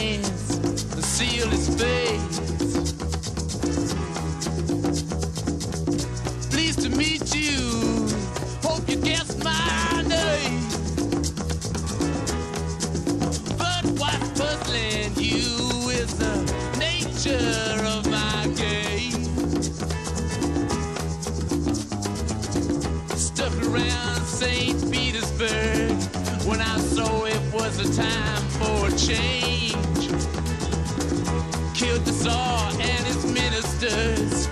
Anastasia screamed in vain. I rode a tank, held a generous rank when the blitzkrieg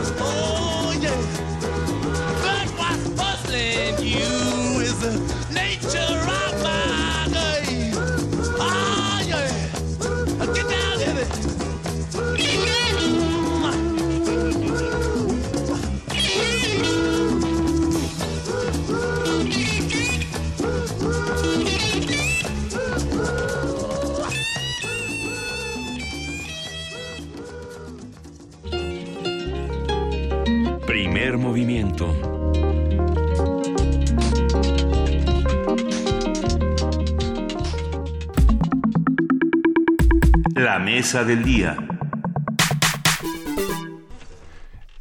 El actual gobierno federal se ha caracterizado por los sobreejercicios en el gasto en materia de publicidad. De acuerdo con el informe Contar lo bueno cuesta mucho. El gasto en publicidad oficial del gobierno federal de 2013 a 2016, realizado por Fundar, Centro de Análisis e Investigación, este sobreejercicio es del 71.86%. El documento advierte que de seguir esta tendencia, el gobierno de Enrique Peña Nieto ejercerá un monto cercano a los 60 mil millones de pesos al cierre de su administración. Desde el inicio del sexenio a la fecha, el gobierno federal ha gastado 37.725 millones de pesos, equivalente a cuatro veces el presupuesto destinado en 2016 a las becas de posgrado y apoyos a la calidad del CONACIT, y bueno, Fundar sostiene que la Administración Federal sigue gastando cantidades cuantiosas de recursos públicos en publicidad oficial sin que se pueda conocer su impacto real en el derecho a la información o si se logran objetivos de política pública gracias a la información divulgada por el gobierno. Esto es precisamente lo que se cita de Fundar. Sí, a partir de los recursos invertidos en la propaganda del informe, hablaremos con Iván Benumea, investigador del área de justicia fiscal de Fundar, Centro de Análisis e Investigación sobre el presupuesto de comunicación del gobierno federal, sus usos y abusos. ¿Podrían construirse 20 bibliotecas como la Vasconcelos o 37 archivos como el Archivo General de la Nación? Podríamos hacer una lista interminable de cosas, eh, inversión, eh, a donde se podría haber destinado estos recursos, los beneficios que pudo haber obtenido la la sociedad si no existieran estos usos y abusos por parte de la publicidad oficial y es una práctica que no solamente ha, este, ha estado a cargo de Peña Nieto, sino también de, Felipe Calderón, de, de, Fox, eh, desde donde nosotros por lo menos hemos documentado. Y esta práctica se debe en buena medida a que no existen reglas claras sobre cómo asignar publicidad oficial y mucho menos ha habido eh, servidores públicos sancionados por la manera en que se sobreejerce este gasto, la manera en que se, se asignan recursos de manera discrecional a favor de ciertos medios que tienen cierta línea editorial apegada a, los intereses del gobierno. y, bueno, justamente Fundar desde hace por lo menos ocho años ha, ha documentado el, el, ejercicio de los recursos destinados a comunicación social, ha documentado que por ejemplo, el gobierno siempre dice en la ley, en, el presupuesto de egresos, que se van a gastar esto y terminan gastándose mucho más. También hemos documentado el favoritismo hacia ciertos medios de comunicación, eh, sobre todo los conglomerados más, más grandes, que aquí no necesito decir sus nombres.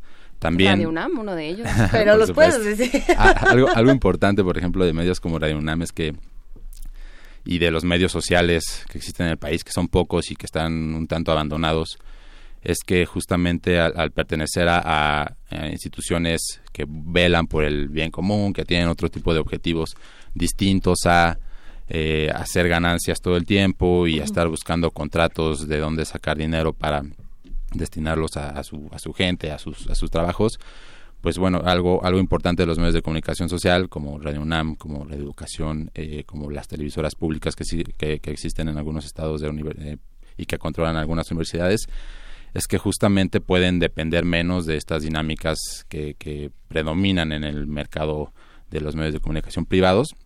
Y este, sin embargo, pues para que pudiéramos combatir todo lo que se da a los medios privados, tendríamos que también apoyar a los medios sociales y es algo que pues simplemente no, no se ha hecho en este en este sexenio. Y sin embargo seguimos, eh, eh, estamos apegados, como bien lo sabe y dolorosamente lo sabe nuestro auditorio, seguimos eh, subordinados a los tiempos oficiales. O sea, tenemos que cortar porque a las 8 de la mañana entra una cadena nacional y no hay manera de de moverse, o sea, seguimos siendo parte y, y cuesta el, el tiempo aire, o sea, ese tiempo le cuesta a los dueños de las ondas, que son todos los que nos escuchan y todos los que pagan impuestos. y aunque no nos escuchen. Em, entonces, de todas maneras, está hecho un, el aparato para que el, el Estado, para que el gobierno se publicite. ¿De qué sirve? O sea, porque si, eh, si lo discutes con alguien dentro del, del, aparato, te dice, es muy importante que demos a conocer todas las cosas que, que, hacemos para que la gente sepa que se puede vacunar y que va a tener una clínica cerca, por ejemplo, ¿no? Pero, para, o sea, realmente, ¿para qué sirve y para qué se está utilizando? En teoría, la publicidad oficial eh, debería servir para dar a, a, dar a conocer información que debe sí o sí conocer la, sociedad. Por ejemplo, justo campañas de, vacunación, inicio de, este, de, términos escolares, algún problema público, alguna calamidad, eh, no sé si, si se avecina un huracán, eh, si eh, vivimos en una clase de epidemia, si hay alguna crisis económica y se tomaron ciertas medidas fiscales para combatirla, esos fines son permitidos incluso por la Constitución y nadie tiene este, duda sobre que la publicidad oficial debe de, deben de usarse recursos públicos para dar a informar ese tipo de información. Eh, muy redundante esta última frase, pero bueno, quedó, quedó clara la idea. Así es. y eh, sin embargo, pues como no hay, no hay reglas claras eh, sobre cómo, sobre, sí, sobre cómo y cuáles serían las formas en que el gobierno debería destinar los recursos para dar a comunicar cosas, pues pasan justamente estos informes de gobierno que cada año no solamente realiza Peña Nieto, sino también los gobernadores a nivel local, en donde anuncian o más bien realizan una miniserie de, televisión y van a hospitales a, a, platicar con gente y anuncian supuestos logros, pero en realidad este no estamos viendo nada de, o sea, no, no, no nos están informando algo que necesitamos saber para, porque de lo contrario no podríamos, eh, este, no sé, eh, no, contribuye a nuestro bienestar. Exactamente, así, así de simple. También podría, eh, bueno, otro, otra manera en que se, además de estos informes de, gobierno que se hacen de una manera pues bastante simplona y sin ningún interés público, otra manera en que se hace uso de la publicidad oficial es, por ejemplo, estos infomerciales o estos comerciales que algunas dependencias eh, transmiten para posicionar un mensaje en torno al en torno no sé los valores patrios como que tenemos como mexicanos no algunos mensajes de, seguridad pública del ejército de, de, Pemex eh, de la Comisión Federal de Electricidad que no tiene ninguna competencia y no tiene por qué estar compitiendo en términos eh, mercado pues sí, publicitarios con otra con otra empresa, pero sale a, publicitar información, ¿no? Entonces estos mensajes lo hacen para posicionar marcas y para eh, pues llamar en teoría la atención de la gente y ganarse simpatías para que en un futuro pues esto se, se traduzca en votos o en apoyo a X tipo de políticas públicas. Este, sin embargo, no hay forma tampoco de medir eso. Lo que sabemos y creo que todos hemos visto es que la publicidad oficial son básicamente propaganda por parte de los gobernantes. Ahí hay una diferencia entre publicidad y propaganda. Publicidad es este tipo de mensajes que persigue alguna finalidad pública o tiene algún algún interés o, justo quiere informar este, estrictamente a la gente sobre algún problema o sobre alguna necesidad. Como puede ser el contar lo bueno cuesta mucho. Eso es publicidad. Que, que, nos cuesta a todos, que es lo que dice Exactamente.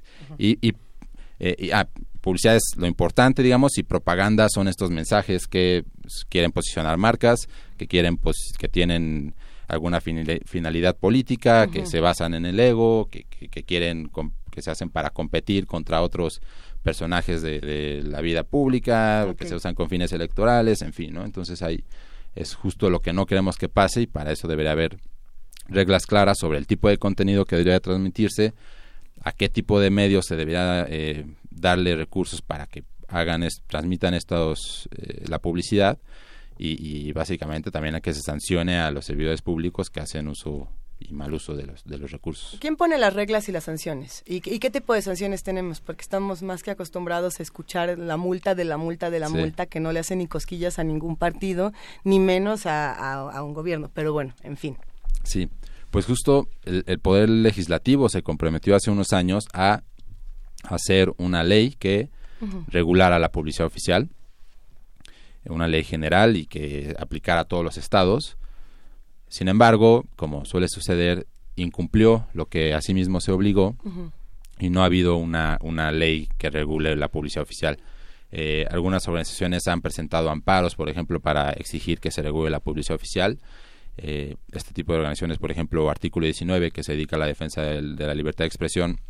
Eh, también hay otro tema que me gusta tocar después sobre cómo la publicidad oficial influye en, el, en la libertad de expresión y, en, incluso tiene que ver con la amenaza que reciben periodistas en, en, los medios de comunicación.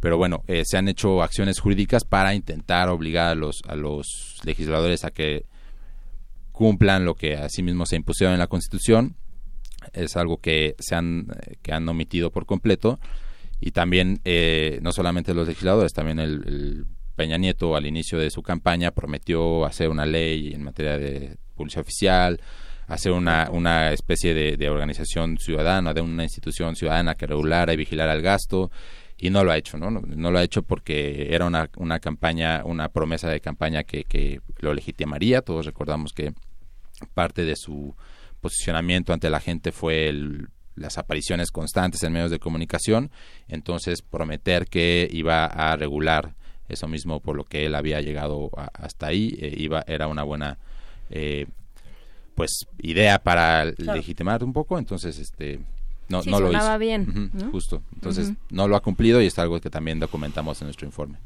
Desde el gobierno de Fox se, implementó un seguimiento, una, una manera de otorgar la publicidad a partir de, mediciones muy claras en, el, en, el, en la impresión y en los targets o los destinatarios de los medios. Digamos, tenía que entregar cada medio una justificación muy documentada y, y auditada sobre el público al que se dirigía y las secciones en las que se podía eh, meter un anuncio. Por ejemplo, no se podía poner un anuncio sobre un concierto de Shostakovich en la sección de, deportes de la afición, por ejemplo. Eso tenía dos autorizaciones, por eso no, se han, no, no han tenido consecuencias eh, de sanción, porque la primera firma viene de la, de la Dirección de, Comunicación de la Presidencia, la segunda viene de la Subsecretaría de Medios de la Secretaría de Gobernación, y, y ese, ese, esa, mutualidad, ese esa mutualidad de autorizaciones impide que haya una fuga, digamos. Toda la publicidad estatal tiene que pasar por ahí, ¿no? que es, es un filtro que permite, ya nadie puede, desde ninguna oficina de gobierno, destinar oficial destinar publicidad por sus propios por su propia iniciativa no sí sí hay reglas es cierto. Son unos lineamientos que, que, deben de cumplir todas las dependencias deben decir el nombre de la campaña por ejemplo por qué eligieron a X medio este cuánto tiempo durará eh, y otra serie de requisitos que se siguen como si estuviéramos firmando un contrato para para conseguir sillas o televisiones para cualquier X empresa eh, sin embargo, estos, estos lineamientos se quedan muy cortos en términos normativos, jurídicos. Eh, no es lo mismo incumplir un lineamiento a incumplir una, una ley en sentido estricto. Eh, las, las, sanciones son, son más, más fuertes cuando se incumple una ley. Hay más órganos que pueden supervisar quienes incumplen esta, esta ley y además es incluso hasta un mensaje político, ¿no? Eh, llegar a un acuerdo entre, entre legisladores, entre partidos, eh, estudiar cuál es el problema, eh, no sé, discutir sobre cuáles son las implicaciones de la libertad de expresión y por qué han permitido tanto gasto en, en ello, este es un debate que, que, debería existir ante todos y es algo que no sucede y, no sucederá con, con, la aprobación de lineamientos que solamente pasan por una oficina de, de un poder, de, un poder del Estado. Nosotros eh, justamente, ah, y además estos lineamientos pues son fáciles de cumplir. Eh, no te, no te exige un, un, análisis, por ejemplo, de derechos humanos, no te exige un análisis sobre qué implicaciones tiene que tú año con año le destines recursos al, medio de comunicación que más alcance tiene, cuando al final eso lo que ha provocado es que pues haces depender tanto al medio de comunicación de tus recursos que este medio de comunicación no va a querer bajar, no va a querer cambiar la línea editorial porque le van a quitar los recursos. Luego él estuvo cero. A ver, tenemos aquí, por ejemplo, a Grupo Televisa, a TV Azteca, Estudios Churubusco, la agencia de publicidad Starcom Worldwide, El Universal y Grupo Radio Fórmula, que son las seis principales, los seis principales proveedores. ¿Qué pasaría con ellos? Vamos a decir que, que realmente las cosas funcionan como tendrían que funcionar y entonces todos nos ponemos las pilas y esto cambia de manera radical y los recursos se van a donde tendrían que haber estado en primer lugar. Eh, ¿Qué le pasaría, por ejemplo, a Grupo Televisa o a Grupo Radio Fórmula? ¿Se quedan sin recursos o, qué, qué, ocurre con ellos? Definitivamente, si, si pensamos en que el objetivo de la publicidad oficial es llegar a mucha gente para hacer llegar un mensaje importante, pues los recursos tienen que estar en Televisa porque es el medio que más alcance tiene, el que más gente ve y el que pues todo el mundo conoce, ¿no? Entonces tiene que haber recursos ahí, tiene que contratarse publicidad, pero si existiera una ley, el objetivo de esa ley sería no se puede aparecer la, no puede aparecer la cara de ningún gobernante no se pueden dar mensajes banales no se puede informar otra cosa que no sea sobre campañas de vacunación y campañas sobre educación y campañas sobre salud. En estos términos no puede este decir ningún mensaje emotivo por ejemplo este sobre todo porque el objetivo de la publicidad oficial es informar no no no manipular no como suele actualmente y esto obviamente Televisa tiene otras formas de hacerse de recursos, ¿no? Y, sin embargo, lo que le da el gobierno año con año es una cantidad muy importante. Cada vez son menos. sí. Cada vez son menos las posibilidades que tiene de hacerse recursos con la televisión como está. Es que justamente... hay una crisis también. Me quedé pensando en el libro de, de Genaro Villamil, en donde estaba hablando de los medios de comunicación y de hacia dónde van precisamente Televisa y TV Azteca y de la crisis en la que está, y cómo realmente Televisa y TV Azteca por lo menos viven de, de estos recursos. Si se los quitas, que se acaba Televisa, si ya no hay estos recursos o no o va a encontrar una nueva manera de hacer este. Creo que ya hay maneras. Por ejemplo, Televisa está comprando a muchos medios digitales, se está aliando con ah. muchos medios digitales y estos medios digitales también ingresan por, por publicidad, ¿no? Están buscando otras maneras. A lo mejor los ingresos por televisión no son los mismos, también producto de que no, han, no, no han sabido cómo entender las nuevas generaciones o los típicos millennials, digamos. sus contenidos siguen siendo eh, muy mediocres este a la gente le interesa otro tipo de cosas, entonces son también producto de sus propios defectos. Este, sin embargo, no, no siguen recibiendo gran parte de los recursos.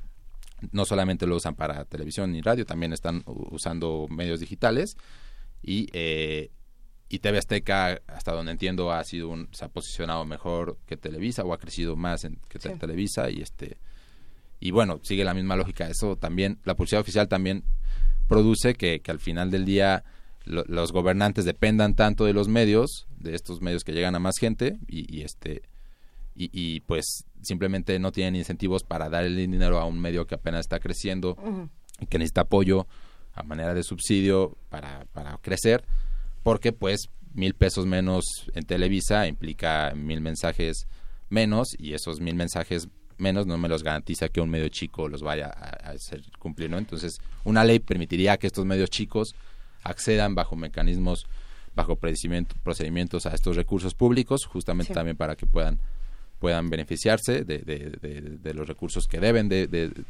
fluir para dar a conocer información y que no deben de concentrarse en tan, en tan pocos medios.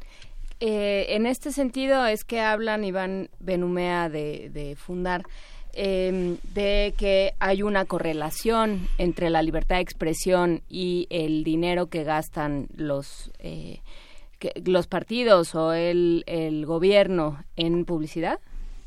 Sí, totalmente. Eh, es un tipo de, de, censura, eh, la manera en que se asigna el gasto. todos, bueno, conocemos historias sobre X, X noticia, sale en determinado medio, cuando el gobierno se da cuenta que no es una noticia que le guste, cualquier gobierno, no solamente el federal, sino el gobierno local, eh, Mark hace llamadas y le avisa al medio, oye, pues quitas esa nota porque de lo contrario el próximo año no te renuevo un contrato o no firmamos y te doy menos dinero, ¿no? Ese por sí mismo es un mecanismo de censura que del cual es, pues, es muy difícil documentar, ¿no? Este, pocos medios quisieran dar a conocer que están tan a la disposición del gobierno, tanto, pues, ¿no? Entonces no, no, no, se puede documentar fácilmente.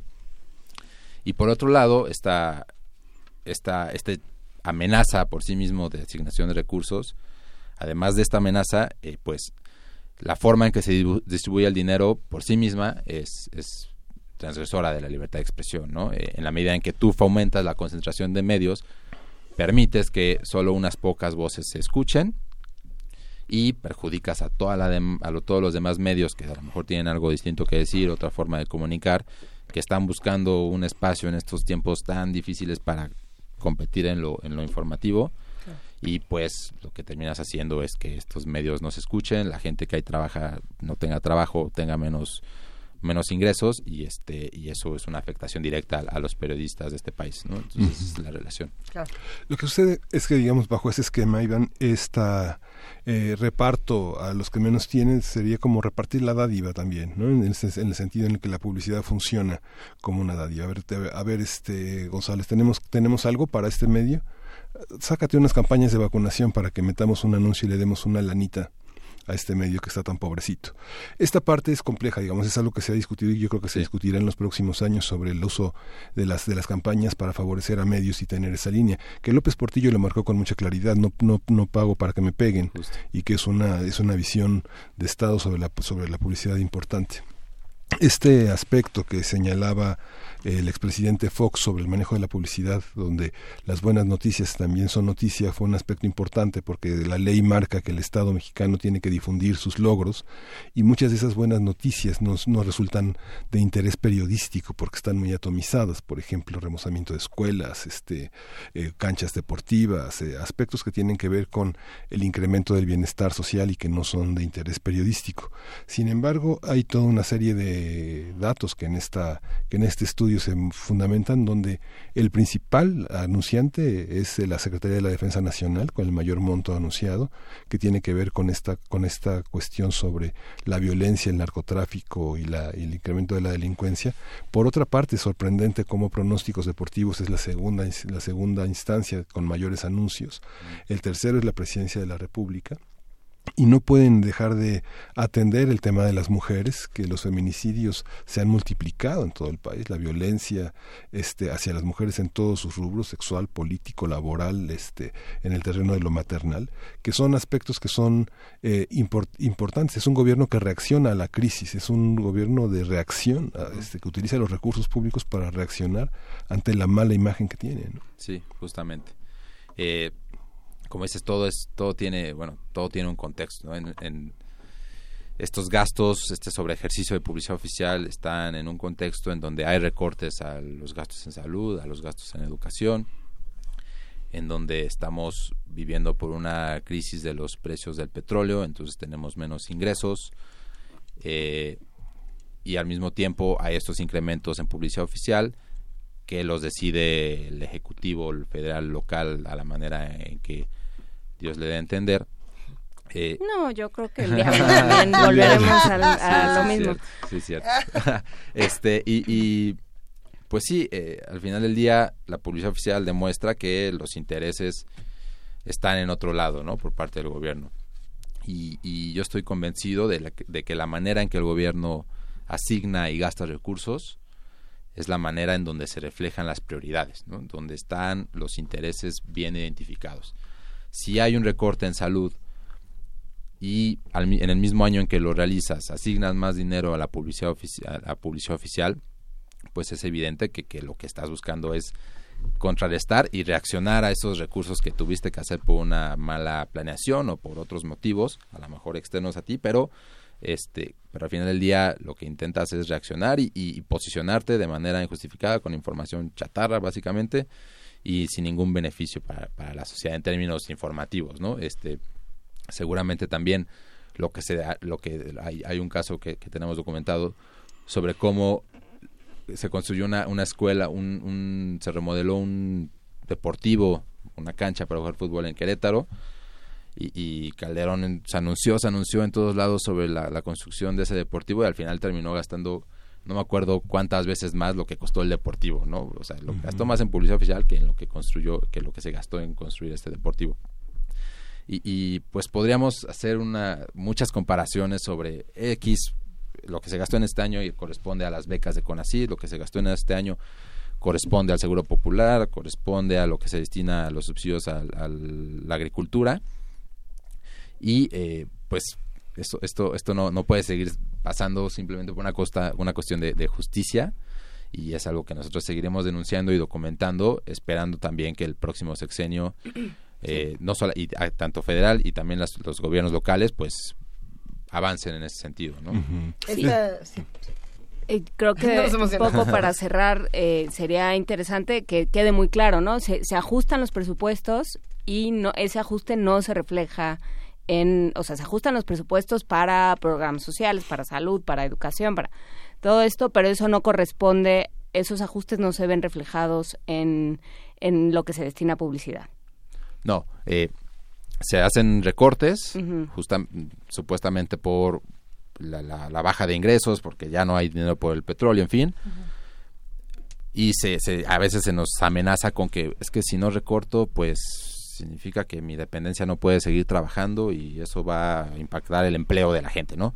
Entonces recortan, pero en el mismo año en que recortan, incrementan el gasto en publicidad oficial. Entonces es una contradicción que, que si existiera una ley, si hubiera regulación y si hubiera sanciones, pues pues no debería, no, no, no, no ocurriría y es algo por lo que tenemos que, luchar y, también este empezar a, sumar a más gente para que se indigne cada vez que vea un infomercial eh, durante un informe de gobierno que ya sucede, ¿no? Creo que hay mucha gente que, que, se da cuenta sobre que esto no es información sino propaganda, este, pero hay que seguir impulsando esta agenda para que se controlen los recursos. Y esta parte, lo comentábamos, este, Inés decía esta, esta frase del, hombre del teleprompter, que esa, pues, esa manera de dar publicidad indirecta a través de, privilegiar información con entrevistas que vimos con el presidente a partir del informe.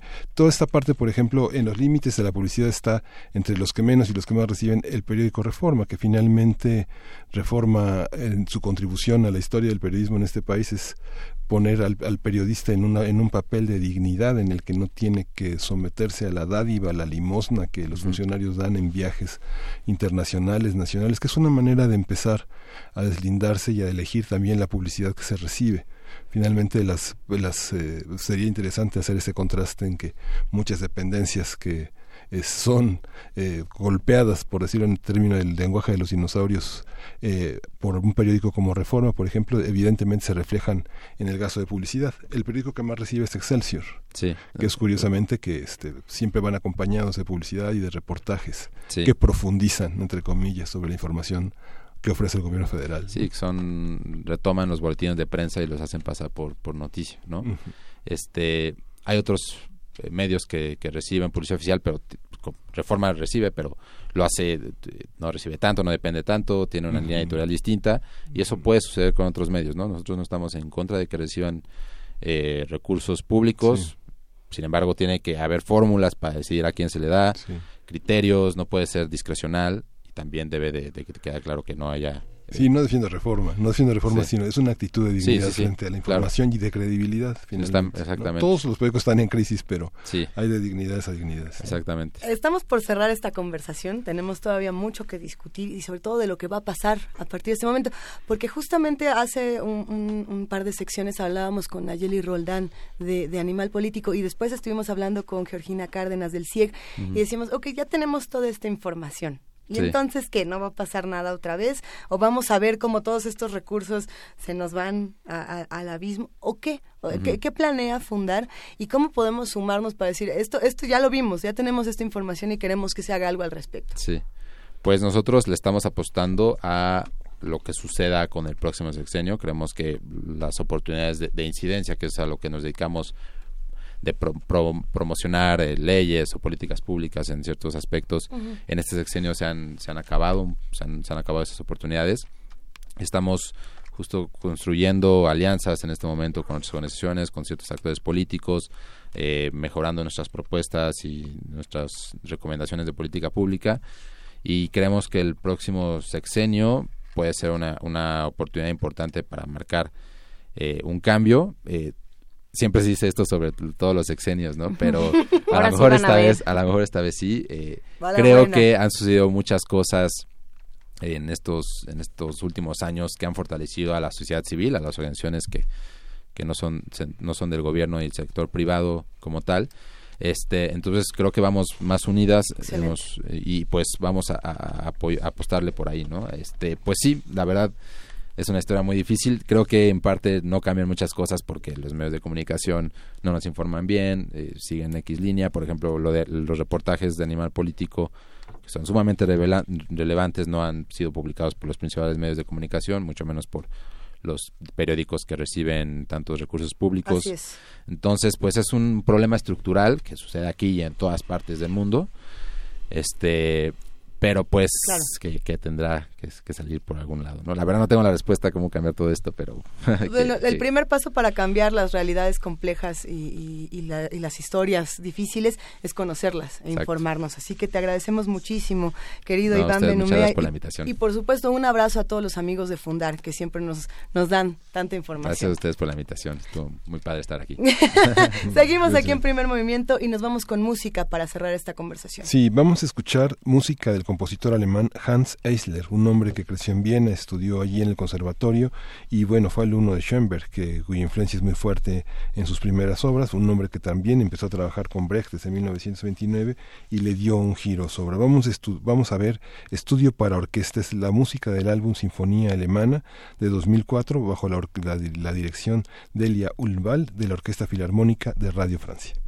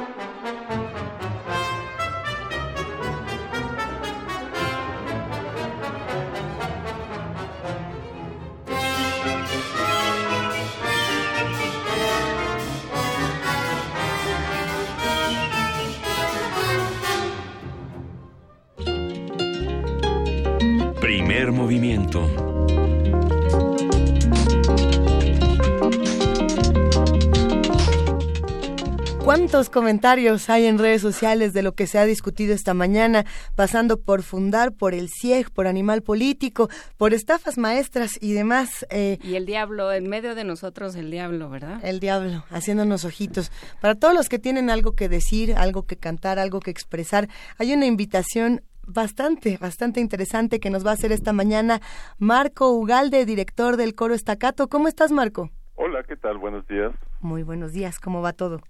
Bien preparando estas audiciones que vamos a hacer a partir del día de hoy. Cuéntanos, cuéntanos todo, por favor. Bueno, Tacato, coro universitario estudiantil, es un coro que ya tiene 11 años de fundado. Es un coro que está integrado por universitarios, estudiantes, estudiantes de todos los niveles académicos, desde bachillerato hasta, por supuesto, licenciatura principalmente, pero también doctorados, etcétera. Eh, es, es un coro que, que invita cada semestre a integrarse a nuevos participantes. Es por eso que esta convocatoria sale para hacer las audiciones de este semestre. E invitamos a todos los universitarios que tengan interés en participar, que tengan gusto por cantar, de preferencia que tengan alguna experiencia. que sepan cantar, o, o, que, o que más o menos. Sí, bueno, eh, en la audición precisamente se detectan las habilidades. Es decir, claro que es mejor alguien que viene, que ya sabe cantar, que ya tiene experiencia, pero también de, frecuentemente en las audiciones encontramos gente que a lo mejor nunca había cantado, pero descubrimos que tiene grandes capacidades y entonces en el coro también se puede formar, puede aprender. Pues eh, queda queda la invitación eh, es para los estudiantes de la de licenciatura. De toda la UNAM. De toda la UNAM. Todos los estudiantes de cualquier nivel de la universidad. A ver, los que están interesados en audicionar y, presentarse precisamente a estas audiciones eh, deben escribir, si no me equivoco, y corrígeme por favor, Marco, a contacto arroba cue.org.mx. Sí, cue, así como cueva. Como cueva contacto arroba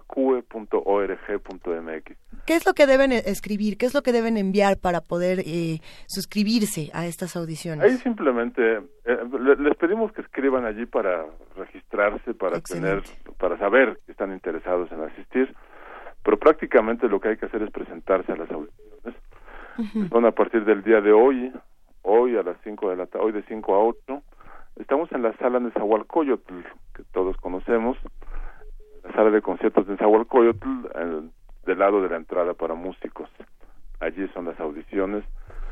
Hoy y mañana de 5 a 8 de la tarde y mañana también de 12 del día a 3 de la tarde. Estamos ya, por supuesto, en el portal qe.org.mx. Lo vamos a compartir también en nuestras redes sociales para todos los interesados, eh, afinados o desafinados esmérense, disfruten este ejercicio eh, y, bueno, pues mientras, mientras más podamos acercarnos a estas actividades universitarias, mejor. Eh, te agradecemos muchísimo, Marco, y por favor manténnos informados de qué pasa con estas audiciones, quiénes Vengan quedan. A cantar con nosotros. Vengan de los más de 300 mil alumnos que hay en la UNAM. a, ver, a, ver, a, ver, a ver cuántos llegan. Y es que es una gran oportunidad para, para experimentar la, la, eh, la sensación que se tiene de aproximarse a lo artístico. como no, no, son, no van a ser cantantes profesionales, como sucede con el teatro en las prepas, sino que van a experimentar lo que es ser atravesado por por la imaginación y la creación, ¿no? ¿Qué es esa, qué es esa, qué es esa parte? Pertenecer a algo, si uno estudia química, física, ingeniería, carreras tan arduas que dedican tanto tiempo sentado, poder pararse a cantar en un coro, es una experiencia extraordinaria, ¿no? Exacto, así es, sí, sí, sí. Un verdadero gusto, Marco Ugalde, director del coro Estacato. Vamos a seguir platicando de todo esto próximamente. Por lo pronto te abrazamos a ti, a todos los que integran el coro y a los que lo integrarán. Gracias igualmente a ustedes. Un abrazo, hasta luego. Adiós. Oigan, nos vamos a quedar por aquí todavía unos minutos platicando porque hay muchos mensajes en redes sociales sobre el futuro de primer movimiento y es interesante conversarlo. Querida jefa de información, Juana Inés de esa, cuéntanos más. Pues sí, en esta nota que eh, nos hizo favor de elaborar nuestro compañero Jorge García. Jorge eh, Díaz. Jorge Díaz. Gracias, Jorge. Saludos a Jorge Díaz. Eh, lo que lo que decían bueno se, se, se hizo el anuncio de que, bueno, muchos de los medios universitarios, la revista, TV UNAM, Radio UNAM, van a sufrir cambios, van a tener nuevas temporadas, van a vivir nuevas épocas de distintas formas y que en el caso de primer movimiento nos vamos a transmitir a partir de las 8 de la mañana, a partir del 18 de septiembre a las 8 de la mañana estaremos transmitiendo por TV UNAM, o ese es el proyecto, pero ustedes no se preocupen. este Acá nos quedamos Nosotros seguimos de 7 a 10 por la radio y siempre estaremos mejor peinados por la radio, siempre nuestra imagen será muchísimo mejor y siempre nos veremos mejor por radio. Así es que, no, ustedes tranquilos, sigan por los medios habituales, aquí vamos a estar y los que quieran acceder a la imagen de TV UNAM, pues será un gusto darles la bienvenida. Y, qué maravilla pensar en todos los, los, futuros contenidos que tiene TV UNAM para ofrecer. Eh, ya les iremos contando más, ya lo escucharon. ¿Ya nos irás contando, Luisa? Ya les iremos contando entre todos. Creo que hay muchísimas cosas que se deben discutir desde la imagen, otras desde el sonido. Y, y por supuesto que es un ejercicio muy disfrutable pensar en cómo funciona una cabina. Hay algunos que dicen, hay un ejercicio de imaginación que es delicioso, hay un ejercicio también visual que se puede volver fundamental. En realidad nuestros amigos de TV UNAM están justo aquí afuera de la cabina cabina de, de Radio UNAM. Los saludamos con muchísimo cariño, siempre nos da gusto que nos vengan a visitar. Y, y el equipo de, de, Radio UNAM aquí está todas las mañanas eh, y aunque no nos ven, somos muchos. Ahora somos legión. Ahora a lo mejor si nos ven con nuestras máscaras de Anonymous. Ya me compré mi máscara de Anonymous para el 18 de septiembre. Perfecto, ya tengo una bolsa para ponerme en la cabeza. un antifaz. También tengo la de, la de Fantasma de la Ópera para los días que uno amanece así un poco ojeroso, nos vamos a ir preparando. Pues que todo parece a veces tan desarticulado, todo parece tan compartimentado que bueno, va a ser una gran oportunidad para asomarnos a distintos eh, escenarios de la propia universidad, la revista que eh, circula de una manera eh, limitada por los espacios impresos que todavía en México, no sé, por ejemplo, las revistas de historia que, se, que han cumplido 80 años siguen editándose en mil ejemplares, la difusión en medios será importante. Por supuesto. Y, y, sí, no se desilusionen ni, ni, tampoco idealicen lo que, verán, lo que verán en la cabina. Porque como dice Juana Inés, esto es lo que hay. Es, que a mí me parece un ejercicio fascinante. Siempre regresamos al ejemplo, a lo mejor, de Radio Days de Woody Allen. Sí. Pero es que esa película en particular para mí definía muchas cosas y creo que para muchos de los que la vimos juntos, de cómo se ve la radio y cómo se hace la radio, por ejemplo, cuando hay esta imagen. ¿no? Insisto, en esta escena fundamental, bellísima, de los dos locutores que están platicando en un restaurante francés hermoso. Y cuando tomas a la cabina cuando finalmente eh, Woody Allen se acerca con este ojo espectacular a la cabina de radio. Pues son dos locutores que están en pijama, con un micrófono a medio prender, el techo se está cayendo, no, no, nada que ver con... No, no. No, nada. está muy bonita. Y, y lo que nos hace pensar es, Qué, interesante poder compartir dos ejercicios, ¿no? Y qué, qué, buen ejercicio. Nos vamos a despedir con música para todos los que tienen muchas cosas que seguirnos compartiendo en redes. Eh, síganos escribiendo en arroba P Movimiento, en diagonal Primer Movimiento UNAM. Llámenos al 55 36 43 39 y quédense aquí en, en, esta, en esta frecuencia porque faltan muchos programas y hay muchas nuevas cosas también aquí en la estación. Se va a poner buenísimo. ¿Con qué nos despedimos, Miguel Ángel? Con que nadie duerma, de Nadie duerma, de Giacomo Puccini, en la voz de Luciano Pavarotti, que cumplió 10 años. ¿Es el Nessun Dorma? No, ¿verdad? No. No. no. Ah. Nessun Dorma, Nessun Dorma, Nessun Dorma, de la ópera de Turandot. Eh, y se interpreta Luciano Pavarotti con la Filarmónica. Pues buenísimo, buenísimo. Con eso cerramos. Entonces, gracias a todos los que hacen comunidad con nosotros. Los abrazamos de manera radiofónica. Pronto los abrazaremos de manera televisiva. Así que es la Filarmónica de Los Ángeles. Ah, con un coro, con un coro, con un coro del Centro de Ópera de Los Ángeles, dirigido nada menos que por Subin Meta. Pues ahí está. Nos despedimos y nos escuchamos mañana de 7 a 10 de la mañana. Gracias, querido Miguel Ángel. Gracias, Gracias querida Juana Inés. Gracias a ustedes. Esto fue Primer Movimiento. El mundo desde la Universidad Inés Undorma.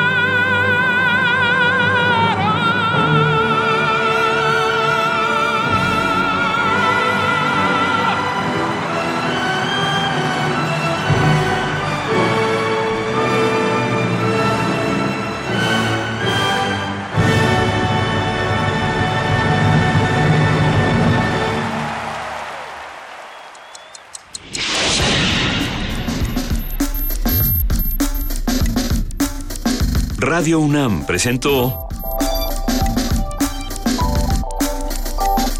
Primer Movimiento. El mundo desde la universidad.